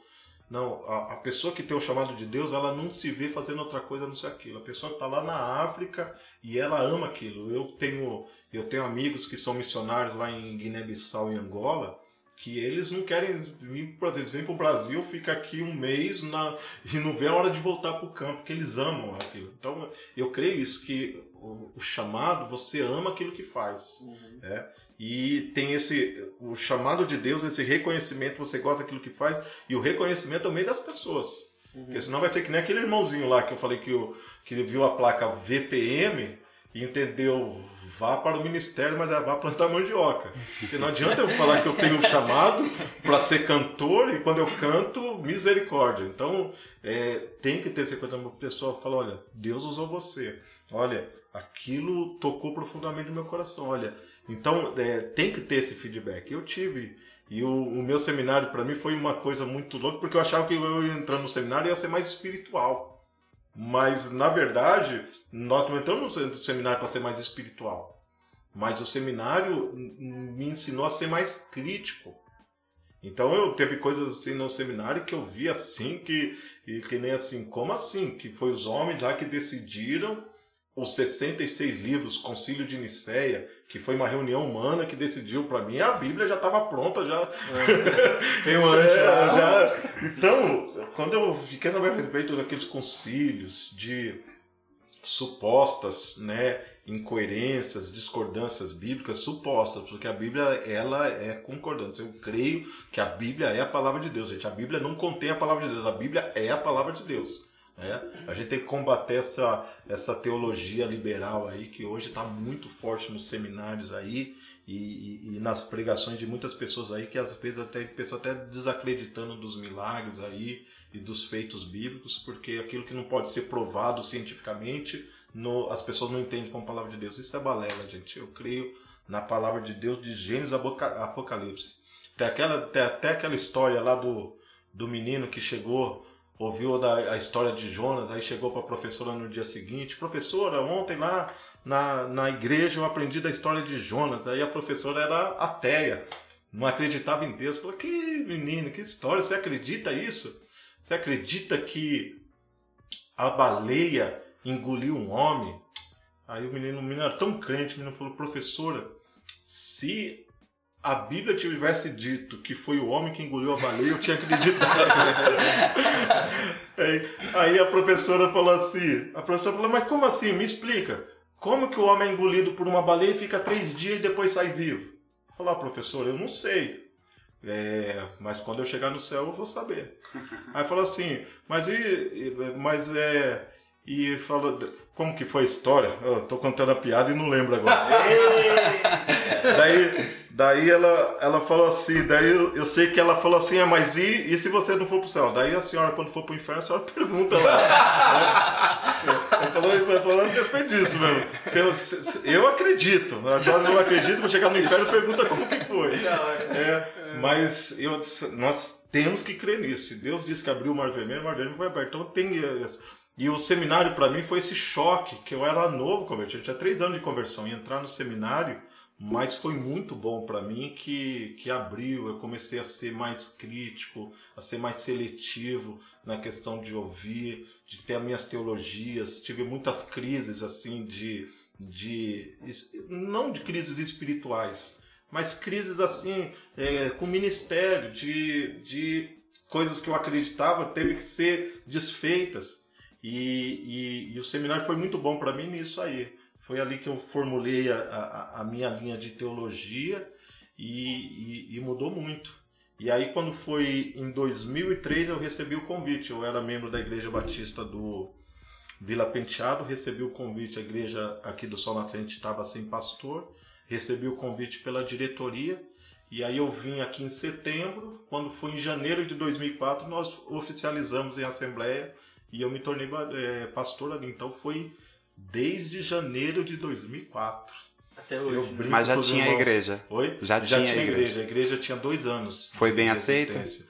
Foi, graças a Deus, foi bem aceito. Não vai falar aqui que foi mal, né? Na- Porque aí o pessoal vai época, ouvir. a igreja ainda era pequena, tinha 15, 20 pessoas ali, não- então não, não- o pessoal ainda não me conhecia bem.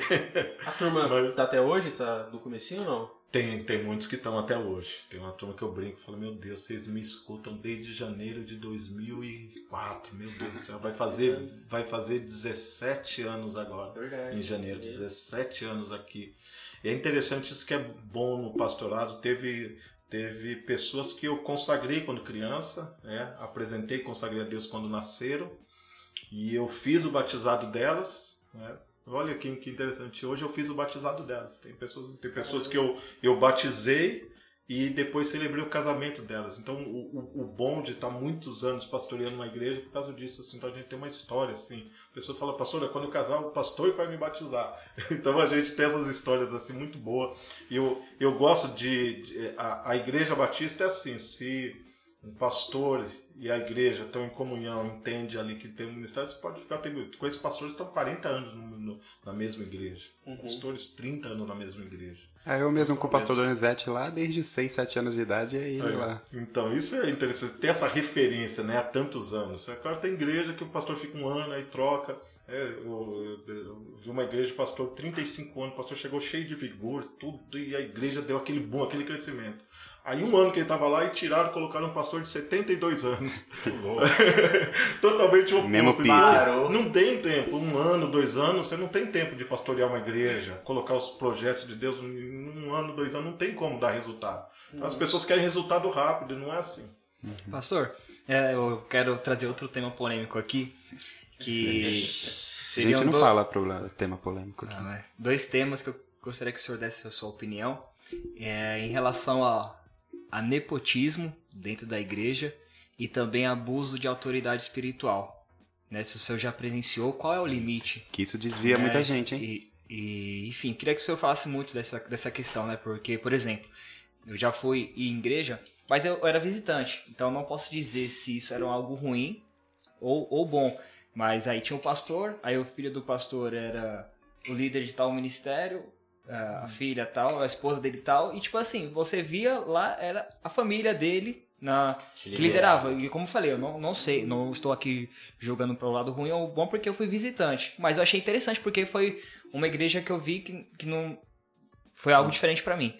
E aí também queria que você falasse essas duas questões: o nepotismo dentro da, da, da igreja e também é, esse- o abuso né, da, espiritual. Qual é o limite, né? Certo. Eu posso fazer um comentário antes, Marcos? Pode.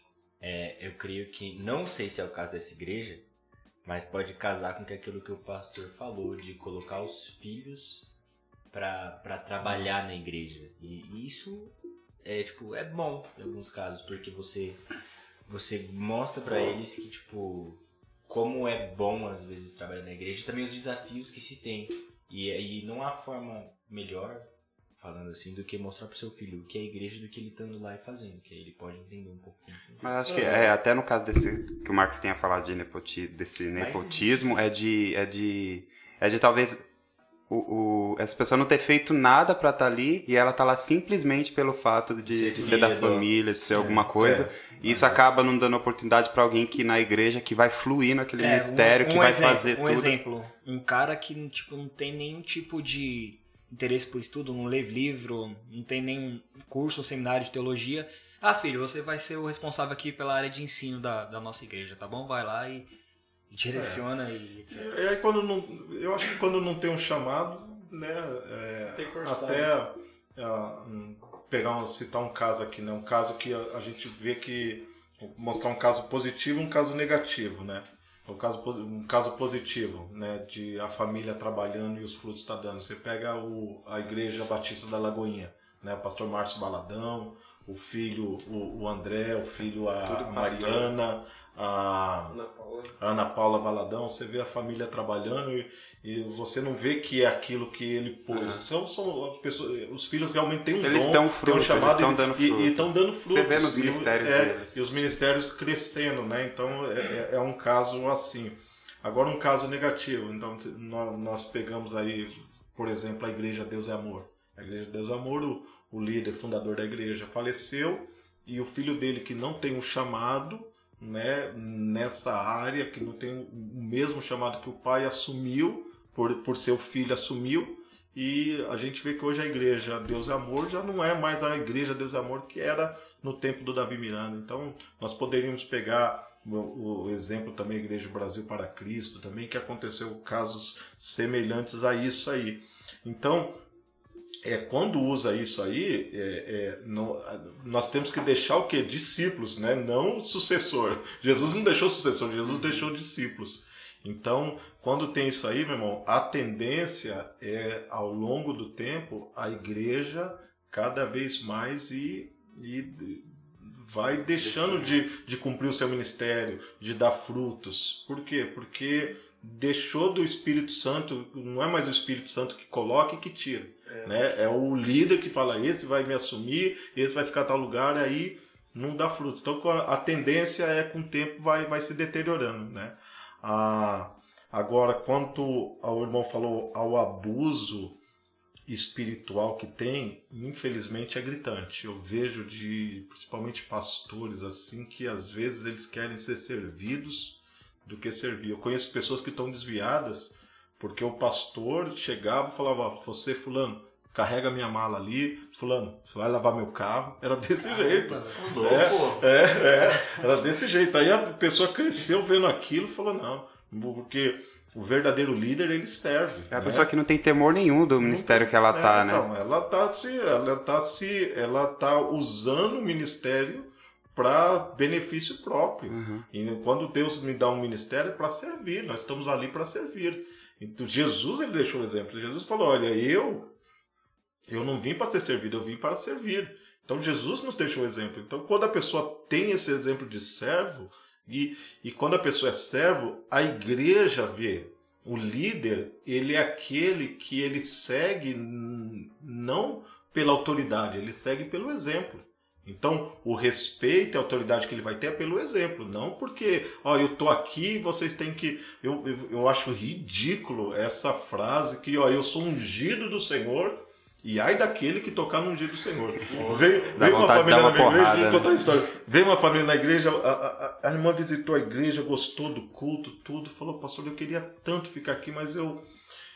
Eu falei com o meu pastor, e o, e o meu pastor ele falou assim: olha, você está aqui nessa igreja, você está sobre a minha autoridade, você está sobre a minha cobertura espiritual. A partir do momento que você sair da minha cobertura espiritual, se acontecer alguma coisa com seus filhos, alguma doença com seus filhos, acontecer alguma coisa com você, aí já não tenho nada a ver com isso, porque eu tô largando a minha cobertura espiritual sobre a tua vida. Você vai querer. É tipo convênio também. É. Gente, acabou, é, acaba é, o sinal do Wi-Fi, você tem que ir para outro. Isso é coerção, isso é, gente, é assim, ó. É obrigar a pessoa a ficar ali naquele ministério. Então, isso é autoridade espiritual. Entendo, entendo. É a pessoa que não é. entendeu é. que o corpo de Cristo não é, é só aquele é. lugar, né? Então isso acontece muito, na, na, principalmente nas igrejas neopentecostais, isso acontece demais, infelizmente, né?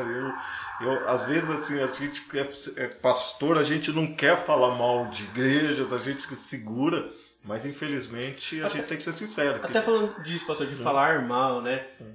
Por muitas coisas que eu observo, é, de problemas, né? Refletindo como alguém participante da igreja, né? Que eu sou atuante creio no propósito da igreja, creio na eficácia da igreja, que é a noiva de Cristo Imaculada, enfim. Mas tem problemas, né?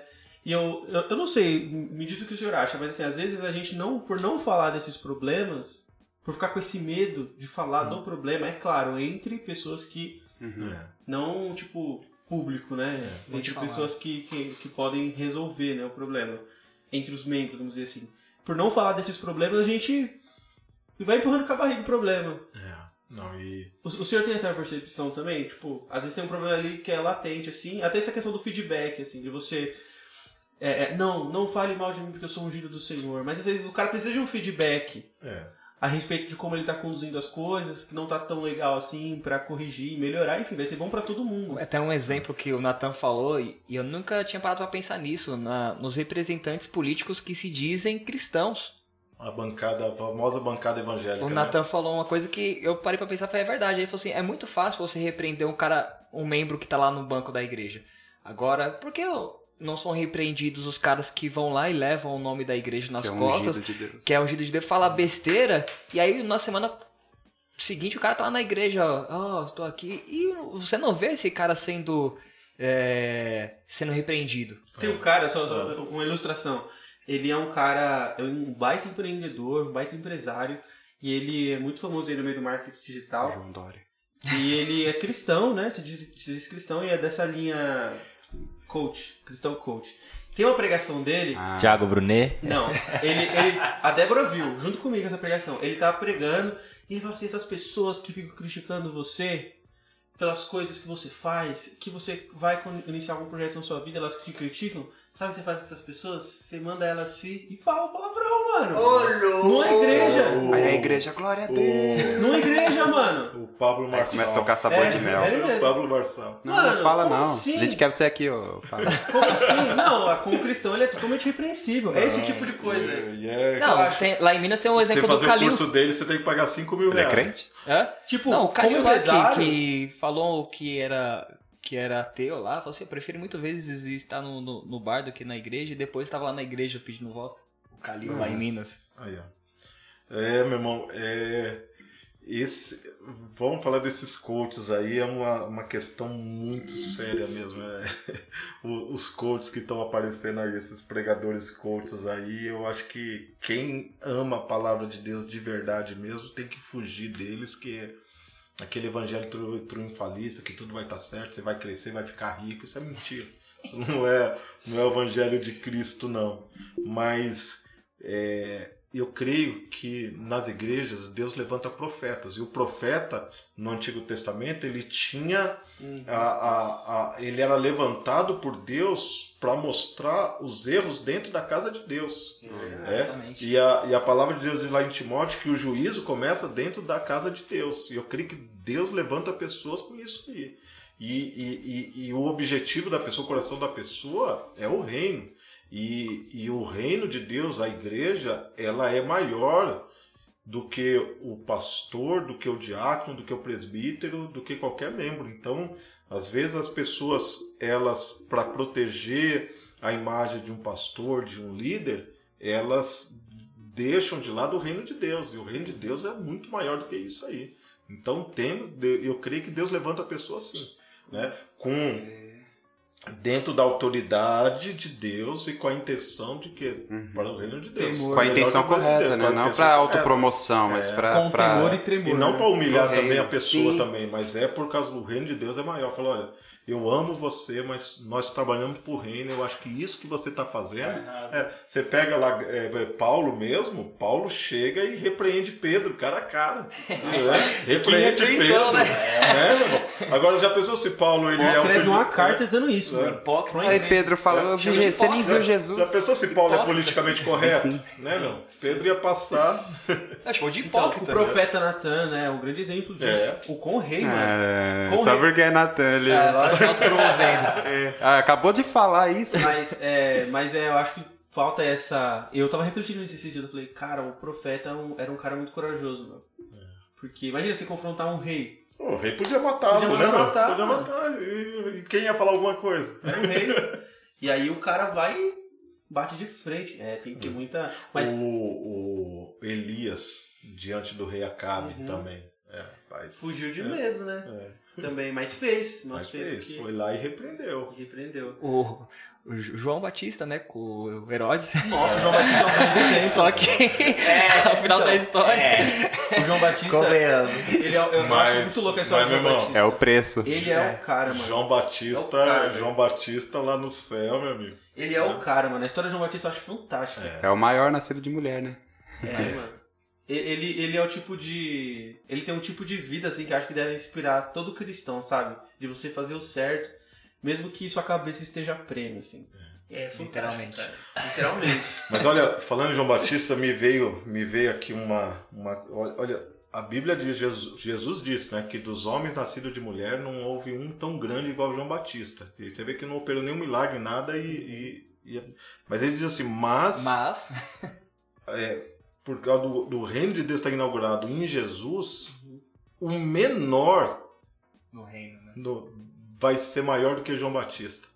Aí eu falo, como, né, meu? Como eu, você podemos ser melhor do que João Batista? Só tem um texto lá em Lucas que dá um, um indício disso aí, né? Que diz que, que a partir é, de Jesus, que Jesus seria cheio do Espírito Santo desde o ventre da mãe.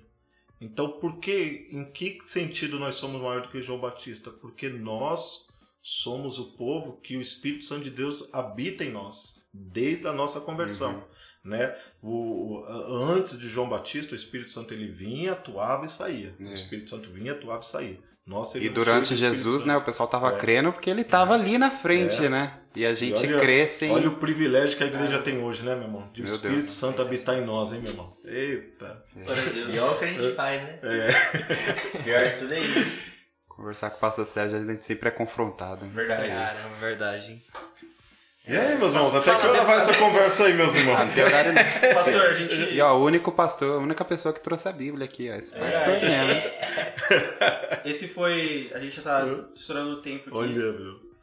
Uma A gente nem falou do atleta, do É, Eu maratonista. queria te perguntar. Ô, meu irmão. Faz a maratona em uma hora e meia. Ah, vamos, depois a gente sobe do outro jeito o vídeo lá no YouTube. Por mim. Vamos, fala um pouquinho, pastor. Não, deu quanto aí? 1 hora e 45. Ah, tem tempo ainda. Olha, rapaz. Então, é, é, eu, eu, em 2002, 2003, eu vivia bem sedentário mesmo. Né? Não era obeso, não era gordo, mas vivia Estilo bem Natan. sedentário. Não, ele não era obeso e gordo. É, eu vivi irritado. Eu me lembro, eu saí de casa às 6 horas da manhã, trabalhava até, a- ali, até as 5 e meia da tarde. Qualquer semelhança é mera coincidência. Pastor, E- sinta-se livre. E Ah, é comum voltava- qualquer pessoa conhecer o pastor Sérgio ver ele correndo por aí. Verdade. E voltava pra casa tarde, tudo, e, e vida totalmente desregrada, comia lanche, tudo, e, e aquilo eu tava vendo que não tava sendo bom pra mim nem pro meu ministério. Eu falei, puxa vida, aí vivi irritado, coitada da minha esposa, né? Eu, eu, eu- eu falo pra ela, é uma das únicas que me viu irritado, que é difícil eu me irritar. Já teve membro da minha igreja que falou assim, pastor, a sua paciência me dá uma raiva. Vou me desligar só pra, pra ver se semana passada, o irmão no Morro Doce falou, pastor, eu orei a Deus, você falou, Deus, me dá a paciência do pastor Sérgio, aquela paciência. É, mas eu, eu desenvolvi isso depois, mas eu já tive mesmo meus tempos de, de irritação e minha esposa, coitada, era aqui mais. E, e aí eu falei, não, eu preciso de alguma coisa. E eu me lembro, né, aí um- uma das pessoas, nós temos que dar o crédito para ele, né, hoje ele é muito criticado, né, o pastor Ed Renekiewicz foi Bem, na foi na semana que ele ia participar da sua primeira maratona, ele ia participar da primeira maratona de Nova York. Ah, eu E eu li, e eu li um artigo dele, dele falando sobre o impacto da corrida da vida dele e os benefícios que trouxeram. E eu falei, meu, eu quero isso pra mim. E eu, eu tinha o, o Ed René foi meu professor no seminário, eu tinha ele assim, ele foi uma da- da- das pessoas assim que muito me inspirou no, no, no ministério. Apesar de eu não concordar tudo que o pastor Ed René prega, mas tem muitas coisas que ele pregou que foi bênção na minha vida. E, e ele foi uma dessas inspirações. E aí em 2003 eu comecei a correr, eu falei, eu vou correr a minha primeira São Silvestre. Não, E mas aí eu- de primeira, É, assim, sem não, treinar. Eu, não, eu treinava, corria 3, 4 quilômetros, eu falei, Ah, falou, pronto pra correr São Silvestre. aí... Corria 3 km, a- 42. Sabe a São de nada. Silvestre é, é 15 km e meio.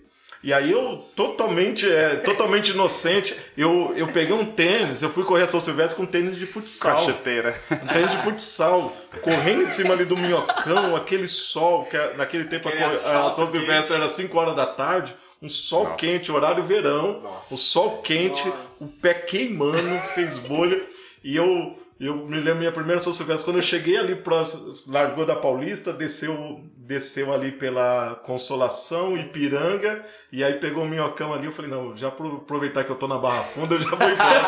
Pegar o ônibus. Aí eu falei, não, vou, vou, vou.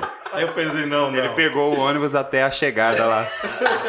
Aí eu me lembrei de uma frase de um maratonista. Ele falou assim: é, é, a, a dor é temporária, mas a glória é para sempre. Aí eu falei: "Ah, dor é temporária, a glória é para sempre. E fui, e fui caminhando até que foi a minha primeira São Silvestre, totalmente despreparado. Mas aquilo me deu ânimo. Mas E terminou a corrida? Terminei a corrida. Uma Quantos hora, quilômetros? uma hora e 55 minutos, 15 quilômetros.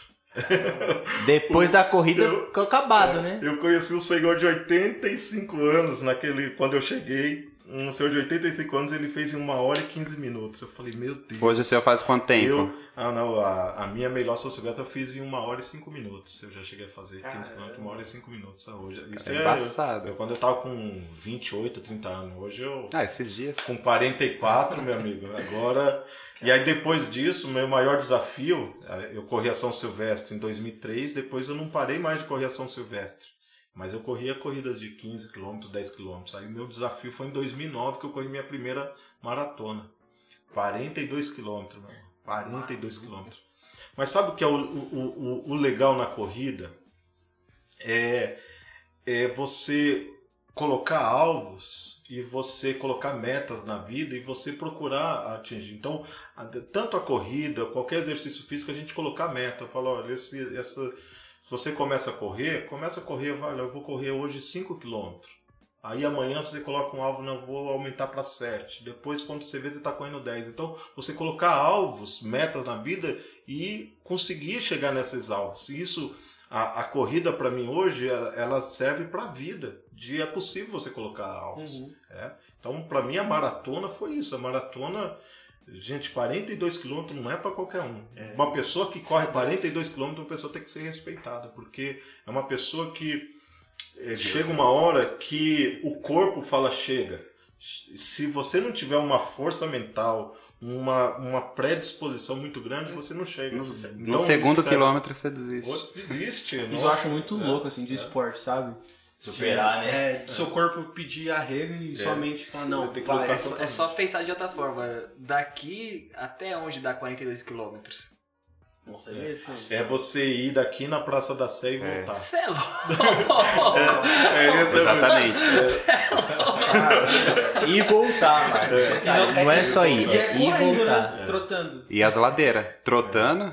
É, vai achando que é trotando. né? Não, Trotando, aí, aí é você, correndo mesmo. Você, a, o pessoal dá um limite de 8 horas. Você tem um limite Não, de 8 horas dá pra. Né? Mas tem gente Eu vou mas, andando. assim, é, não adianta você ter só a disposição mental se você não tem, se você não tem o preparo físico, também. Você- a pessoa que vai correr uma maratona, ele não pode ah, ah, do nada, vou correr uma maratona. Tem que ter uma preparação física e isso tem que ser um preparo de pelo menos um ano. né? Então, pessoa, eu já vi pessoas morrerem morrerem de parada cardíaca porque foram correr sem estar preparado. Então tem que ter uma preparação mental, é, alimentação, preparo físico e tem que ter uma disposição mental porque chega uma hora o corpo fala chega, acabou, vem cãibra e aí você tem que superar isso aí. Quilômetro 28, os maratonistas sabem que entre o quilômetro 28 e o quilômetro 32 a gente chama de quebrar o paredão. É onde o corpo fala chega, acabou a energia, não tem mais, acabou. Aí o corpo já dá sinal. E a mente fala, já tá na hora de parar. Aí a gente tem que lutar contra a mente. É né? todo mundo, né? O corpo É, tem que lutar contra a mente, né? Mas é, é, é, é- é bom. E a corrida, assim, voltando é, assim, à atividade física, ela elimina. A corrida ela elimina 25 doenças diretamente e 35 doenças indiretamente. Caramba, É, velho. quem corre não tem hipertensão, quem corre não tem diabetes, quem corre não tem cole- colesterol. Isso, isso é um pouco de doença aí, de, de várias aí. Então, Eu, eu comecei a correr recentemente e, e, assim, é, é algo que eu quero continuar, sabe? É uma atividade. Eu sou, eu sou sedentário, né? E, e eu escolhi essa pra ser a minha atividade física. Que dica o senhor tem, assim, pra quem quer começar a correr, pra ter um bom desempenho? ali? Compra um bom tênis. é, tem que ter um bom tênis, né? Igual do Pastor Sérgio de Não 2 precisa mil ser um- reais. Um, um ASICS Nimbus Gel que custa 700, 800 reais. Não precisa ser esse. Mas um, um Confortável, Olímpicos. né? Aí um Olímpicos aí que tá 120, 130 reais já dá conta. O Olímpicos é nacional porque esses tênis é tudo importado. Aí é em dólar e aí chega o preço é lá em cima. Mas um Olímpicos, né? Tem que ver a sua pisada também. Tem pessoas que pisam de lado, tem um tênis específico. É, eu fiz o de Mas lado. começa fazendo uma caminhada, né? depois com pequenos trotes, né? Toda vez que a gente começa a correr, começa a aceleração cardíaca, a pessoa começa, ah, eu fico muito ofegante. Mas quando a pessoa ela insiste um pouco mais, Começa a chega trabalhar, uma- né, é, chega uma respiração. parte que, que estabiliza a frequência cardíaca, a pessoa corre. Então, É, até hoje- com o tempo você vai acostumando, aprendendo a respirar né, É, durante então, a corrida. É isso mesmo. Então, é, a corrida eu sempre falo que não é apenas uma atividade física. A corrida é uma atividade que faz bem para nossa alma e faz bem para o nosso espírito. Porque nós somos, nós não temos só corpo, nós não temos só alma, nós não temos só espírito. Nós somos um ser integral. Então, a corrida faz bem para tudo isso. Quando eu chego numa corrida, tomo um banho, você está assim, zerado, renovado, vixe, viu? Que é, enquanto você corre, você solta uma substância chamada endorfina que te dá prazer, te dá felicidade. Então, corrida é, é maravilhoso, meu. É uma benção. E diz a medicina inglesa que a saúde do coração está na perna. Quando a pessoa mais corre, mais saúde do coração ela tem. Ó, Caramba, isso eu não sabia não. E tem alguma referência? Você falou que o Ed foi o pra você iniciar. É, pra, pra iniciar. E depois, você tinha uma referência, assim, como geralmente nos esportes, sempre alguém tem uma referência, Ah, né? tem. Eu, eu tenho o, o Marilson. O Marilson Gomes, brasiliense, foi é, inimaginável. Ele foi campeão duas vezes da Maratona de Nova York. Assim, para quem corre, a- assim, o sonho do, do maratonista é correr a Maratona de Nova York. Esse é um dos meus sonhos que eu ainda vou realizar um dia. Né? Depois até vocês vão me ajudar como amigo a Claro, minha claro. passagem. É, é, o mundo inteiro quer, para você ter uma ideia, é, você faz a inscrição, é, você, é, você passa por uma seleção com mais de 300 mil pessoas que se inscrevem no mundo inteiro. o pastor vai lá com a camisa do Vagatal que correr. É, são Opa, 60 mil, é mais de 300 mil inscrições que eles recebem. Pastor, você vai sair na frente, então vai fazer um esquema aí. Você já Correr, vai ser aqueles que correm com a Ah, bandeira então, assim, então ó. é- é- é- tem uma pré-seleção. E o, e o Marilson É Gomes, ele foi, ele é bicampeão na maratona de Nova York. Ele, ele venceu o- o- os quenianos, porque hoje em dia os quenianos, os etíopes são os que correm mais rápido. Não, Os caras têm a, a canela dessa finura Não, assim, e né? mostrou o vento treino. leva. Uma vez eu, eu vi no, no Esporte Espetacular, os caras fizeram uma matéria mostrando o treino dos caras. É. Os caras correndo no, no, numa estrada de terra, sol. É, eu falei, mano, muito os caras vêm aqui na, na Não, Paulista, pra pra eles, eles- é- Falei, mano, com água ainda, tem alguém, que me, tem alguém que me dá água ainda. Vai ter água? Eles acham que é frio. Fala, Nossa, que frio, Fala, 38 "Nossa, graus. Só, só 30, que- 30 graus, meu, pra eles, os caras correm 40 quilômetros. É, o, e aí tem, o, tem, o, tem uns caras que é absurdo. Tem, que nem. Meu, eu, eu já corri 10 quilômetros em 42 minutos. Meu, pra mim, meu, se você correr 10 quilômetros em 42 minutos, você ir daqui quase lá no extra. Em 42 minutos. Correndo. É, correndo é, é uma coisa. assim. Agora, você pega, você fala, você pega o- o- os quenianos, os caras correm 40 10 km em 26 minutos. Gente, Nem de é carro eu chego no né? Etna. é verdade. absurdo, meu irmão. É absurdo. Os, os, os caras correm assim, meu. Pô, a gente fala, nunca vai chegar. Eu, então. Às vezes o pessoal, quando eu corro a São Silvestre, o pessoal, e aí, que posição que você chegou? Meu, quem corre posição. amador, ele não tá preocupado de Com a ganhar, de, ele tá preocupado em Se chegar. chegar, é a gente corre vitória. por esporte, não tem essa posição que não você chegou, não, não, não existe essa. É chegar lá, cada um tem o seu, a sua meta pessoal. Eu, eu lembro uma vez lá no projeto que fiz- fizeram. Na época de Olimpíada. Eu queria falar disso, mas eu não quis te envergonhar. Não, fizeram. Aí fizeram um trajeto para as crianças correrem e tudo e tal. E aí todas as crianças foram, né? E aí eu fui com, com a galera, assim, turma Deus mais velhos e tal. A gente foi correndo. Gente Que primeiro, assim, pensa em esporte, a gente lembra, Natan. Aí, aí, não, é a história é totalmente vergonhosa pra mim, mas contar que vale a pena e tem muito a ver com isso que o senhor falou. E aí tinha um menino lá, que ele era da turma mais nova, ele era bem gordinho, assim. E aí, tipo, a gente, todo mundo saiu disparado da turma mais velha e já começou a zoar ele, né? A gente via, tipo assim, na hora que você fazia um trajeto meio que você ia assim e voltava. Você via quem era o último, aí, você, aí a gente achava o bico, usando esse menino, nossa, tá em último, não sei o quê. E a gente ia, tum, tum, tum, tum. Aí o trajeto era muito longo, era muito extenso o trajeto. E aí tem hora que aí um foi desistindo, aí o outro encostava assim, e desistia mesmo, assim. Ia pra, pra ele chegar andando, claro, não vou fazer não. E aí um monte de gente desistiu, eu fui um dos que desistir. Aí eu voltei, e aí, aí a gente ficou lá sentado na, na, na linha de chegada, conversando com, com a professora lá que tava vendo quem chegava, aí chegou uma pouquinha gente. Mano, esse menino foi o último a chegar, mas ele chegou, velho.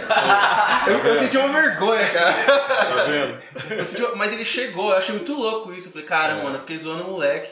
Mas ele fez, velho. Eu não Eu fiz. lembrei da. Um, um- um dos símbolos olímpicos é a, aquela sueca lá que chega se arrastando na maratona. Que maratona foi aquela? Foi a, a Foi Olimpíada de Atlanta. 96. Acho A que foi a Olimpíada Olimpíada. de foi. Atlanta, não lembro qual que foi. Numa Olimpíada foi em, foi em 80, foi, não sei se foi em 96. E, e, e ela chegou desse jeito, chegou toda assim, torta, mas chegou. chegou. Mas ela quis, fez questão, não deixou ter o atendimento médico Aham. antes da linha de O pessoal ficou chegada. esperando ela virou cair, né? esperando ali. Virou símbolo. É, virou símbolo. Então é, isso é interessante, meu irmão. É chegar até o final. Né, mano? Isso aí. Eu tô fazendo, mano, eu tô muito acima do meu peso.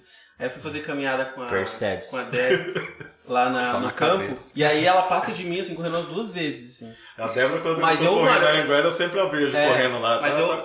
Mas eu falo, eu vou fazer as minhas 10 voltas, mano. Mesmo que demore, eu vou fazer as minhas 10 voltas. É. Começa assim. É, Em 3 horas e meia, mas. Tem que ter, é, é- é o que eu falo. Meio-dia, É, eu é começo o que eu meio-dia e falo. termino às 6, mas eu faço. Coloca metas e, e depois coloca os pequenos alvos para alcançar aquelas metas. Então é. o Aristóteles dizia isso, né? Que no princípio nós criamos os Certo. nossos hábitos e depois os nossos hábitos nos moldam, né? No princípio nós moldamos os nossos hábitos e depois os nossos hábitos nos moldam. Ele fala logo a excelência não está nos nossos é, naquilo que nós fazemos, mas nos hábitos que nós escolhemos para nossa vida. Então, a corrida é um hábito saudável. E aquilo vai moldar várias áreas da nossa vida, que ela vai repercutir de, de perseverar, de não desistir, de tentar um pouco mais. A corrida, ela ensina muito isso aí. Então, vale a pena, gente. Você que quer correr, vale a pena. Se não, ah, pastor, eu tenho uma dor no joelho aqui, eu tenho canelite, que é uma dor que dá na, na canela. Então faz a caminhada. Se não dá para correr, a caminhada também, muito dos benefícios de corrida também tem na caminhada também. Não tem problema nenhum. É isso aí. Bom, esse. Estouramos o nosso tempo aqui, mas foi muito legal a conversa. Pastor, foi uma honra conversar com o Ô, senhor. meu amigo, eu que agradeço, meu Não, amigo. que honra sentar bom. duas horas pra conversar com você. Que honra. Temos isso registrado. E eu gente- espero voltar outras vezes aqui, que foi muito bom também. Compartilhar, eu acho que nós, é, mais do que compartilhar teoria, a gente está compartilhando vida, né? Verdade, com vida, certeza. né? Aqui é um, eu, o reino de Deus é um reino de amigos, então eu não tô aqui com, com, com pessoas que eu, que eu não conheço, tô com pessoas, com amigos que eu vi crescer, né? O Marcos aí hoje casado, falou, Deus é bom mesmo. Milagre assim, ó. Outro milagre. O, o Alisson, o Alisson casado é uma prova que verdade, Deus o Alisson. existe, que Deus ainda Verdade, faz milagres. Verdade. Eu também, eu não nego, eu não nego bênção. Isaac, Não, Isaac é. pensa assim, ó, Isaac, se o pastor Sérgio casou, o Alisson casou, o Natan casou, o Marcos casou, eu vou casar também. É, Fica, tenha isso Ah, aí. tenho isso já, rapaz. Se eles casaram. Brincadeiras da parte, gente. Foi uma honra participar aqui, viu, gente, desse podcast. A honra foi toda nossa, pastor. E a gente, eu até propor aqui pros rapazes, depois a gente chamar aí talvez, sei lá, um outro pastor e um senhor, a gente trocar uma ideia assim, ver vocês interagindo, acho que seria bacana. A ideia aqui do nosso projeto, né, até os futuros convidados que ouvirem até aqui, é que a gente é, troque ideia mesmo sobre temas que vierem à Promova o mesa. debate, né? Isso, é. Até se quiser trazer algum assunto, fiquem à vontade. E esse é o Vaga Talk. Como a gente falou, a gente conheceu hoje o pastor Sérgio sem a roupa de pastor, né? O cara sentado na mesinha. E conversamos de tudo, né? É gostoso Nossa, conversar, conversamos de responsabilidade social, É. chamado ministério, até dicas de, de corrida. Tendências espirituais. É um pastor completo. Falta de foco é só falar com a gente. Mais aleatório que Pastor Luiz escreveu o livro O Poder do Foco, a gente parece que não leu, não. Eu quero uma hora voltar aqui e conversar com vocês. Acho que uma coisa que é importante também nós conversarmos, que a gente fala muito de ler a Bíblia, ler a Bíblia, tem que ler a Bíblia, o cristão tem que ler a Bíblia. Mas eu vejo hoje que é um erro muito grande que acontece os cristãos na questão de interpretar a Bíblia, de como interpretar a Bíblia correta, quais são os perigos na hora de interpretar a Bíblia, quais são os cuidados que a gente tem que ter, dicas. A gente poderia ter um podcast sobre isso aí, que Com eu acho que é algo importantíssimo. É. nos Eu já ia comentar aqui, mas aí ia demorar mais uma hora. Melhor deixar. Mas é Não, isso. demorou, a gente faz sim. já Gente, é. deixar essa, esse assunto aí levantado para despertar nossa curiosidade. Pode isso aí. deixar, vai estar. Deixa eu até mandar lá no grupo, gente, pra ter anotado. Mais um convidado pra repetir. Quem encerra aí? Encerra aí, Marcos. Não, foi Não, é só para o pessoal não esquecer da vaquinha de novo. Entra lá, galera. A gente tá até com os desafios aí, a gente tá precisando desse apoio. Então, procura lá no aplicativo da vaquinha ou no, no Instagram, lá no link, no- na bio tem o link, é só ajudar nós. Posso terminar? Eu vou, vou imitar o Natan, tá? É, o Natan, ele Ah, verdade, né? Faltou a- Ele faz que é tão legal, pergunta. então. Ele faz uma pergunta É que já ele já falou convidado. já. Certo. E é o seguinte, é, se esse podcast che- chegasse a um milhão de pessoas, o que você diria assim pra, pra marcar? A mensagem. Qual a Mensagem. mensagem? Certo, meu amigo. Olha, eu diria o seguinte, para chegar para um milhão de pessoas, eu diria assim que o Evangelho é real, Jesus Cristo é real e a vida nós só temos nele. Não procure vida longe de Jesus, porque é só nele só. Simples assim. Perfeito. Caramba, hein? É isso. Tem lá o que O falar. que dizer depois disso aí? Isso aí, galera. Isso aí, galera. Tamo junto. Isso pra caramba. Fique com nós até a próxima. E é isso. Tchau pra vocês. Falou. Tchau. Um abraço, galera. Tchau, tchau.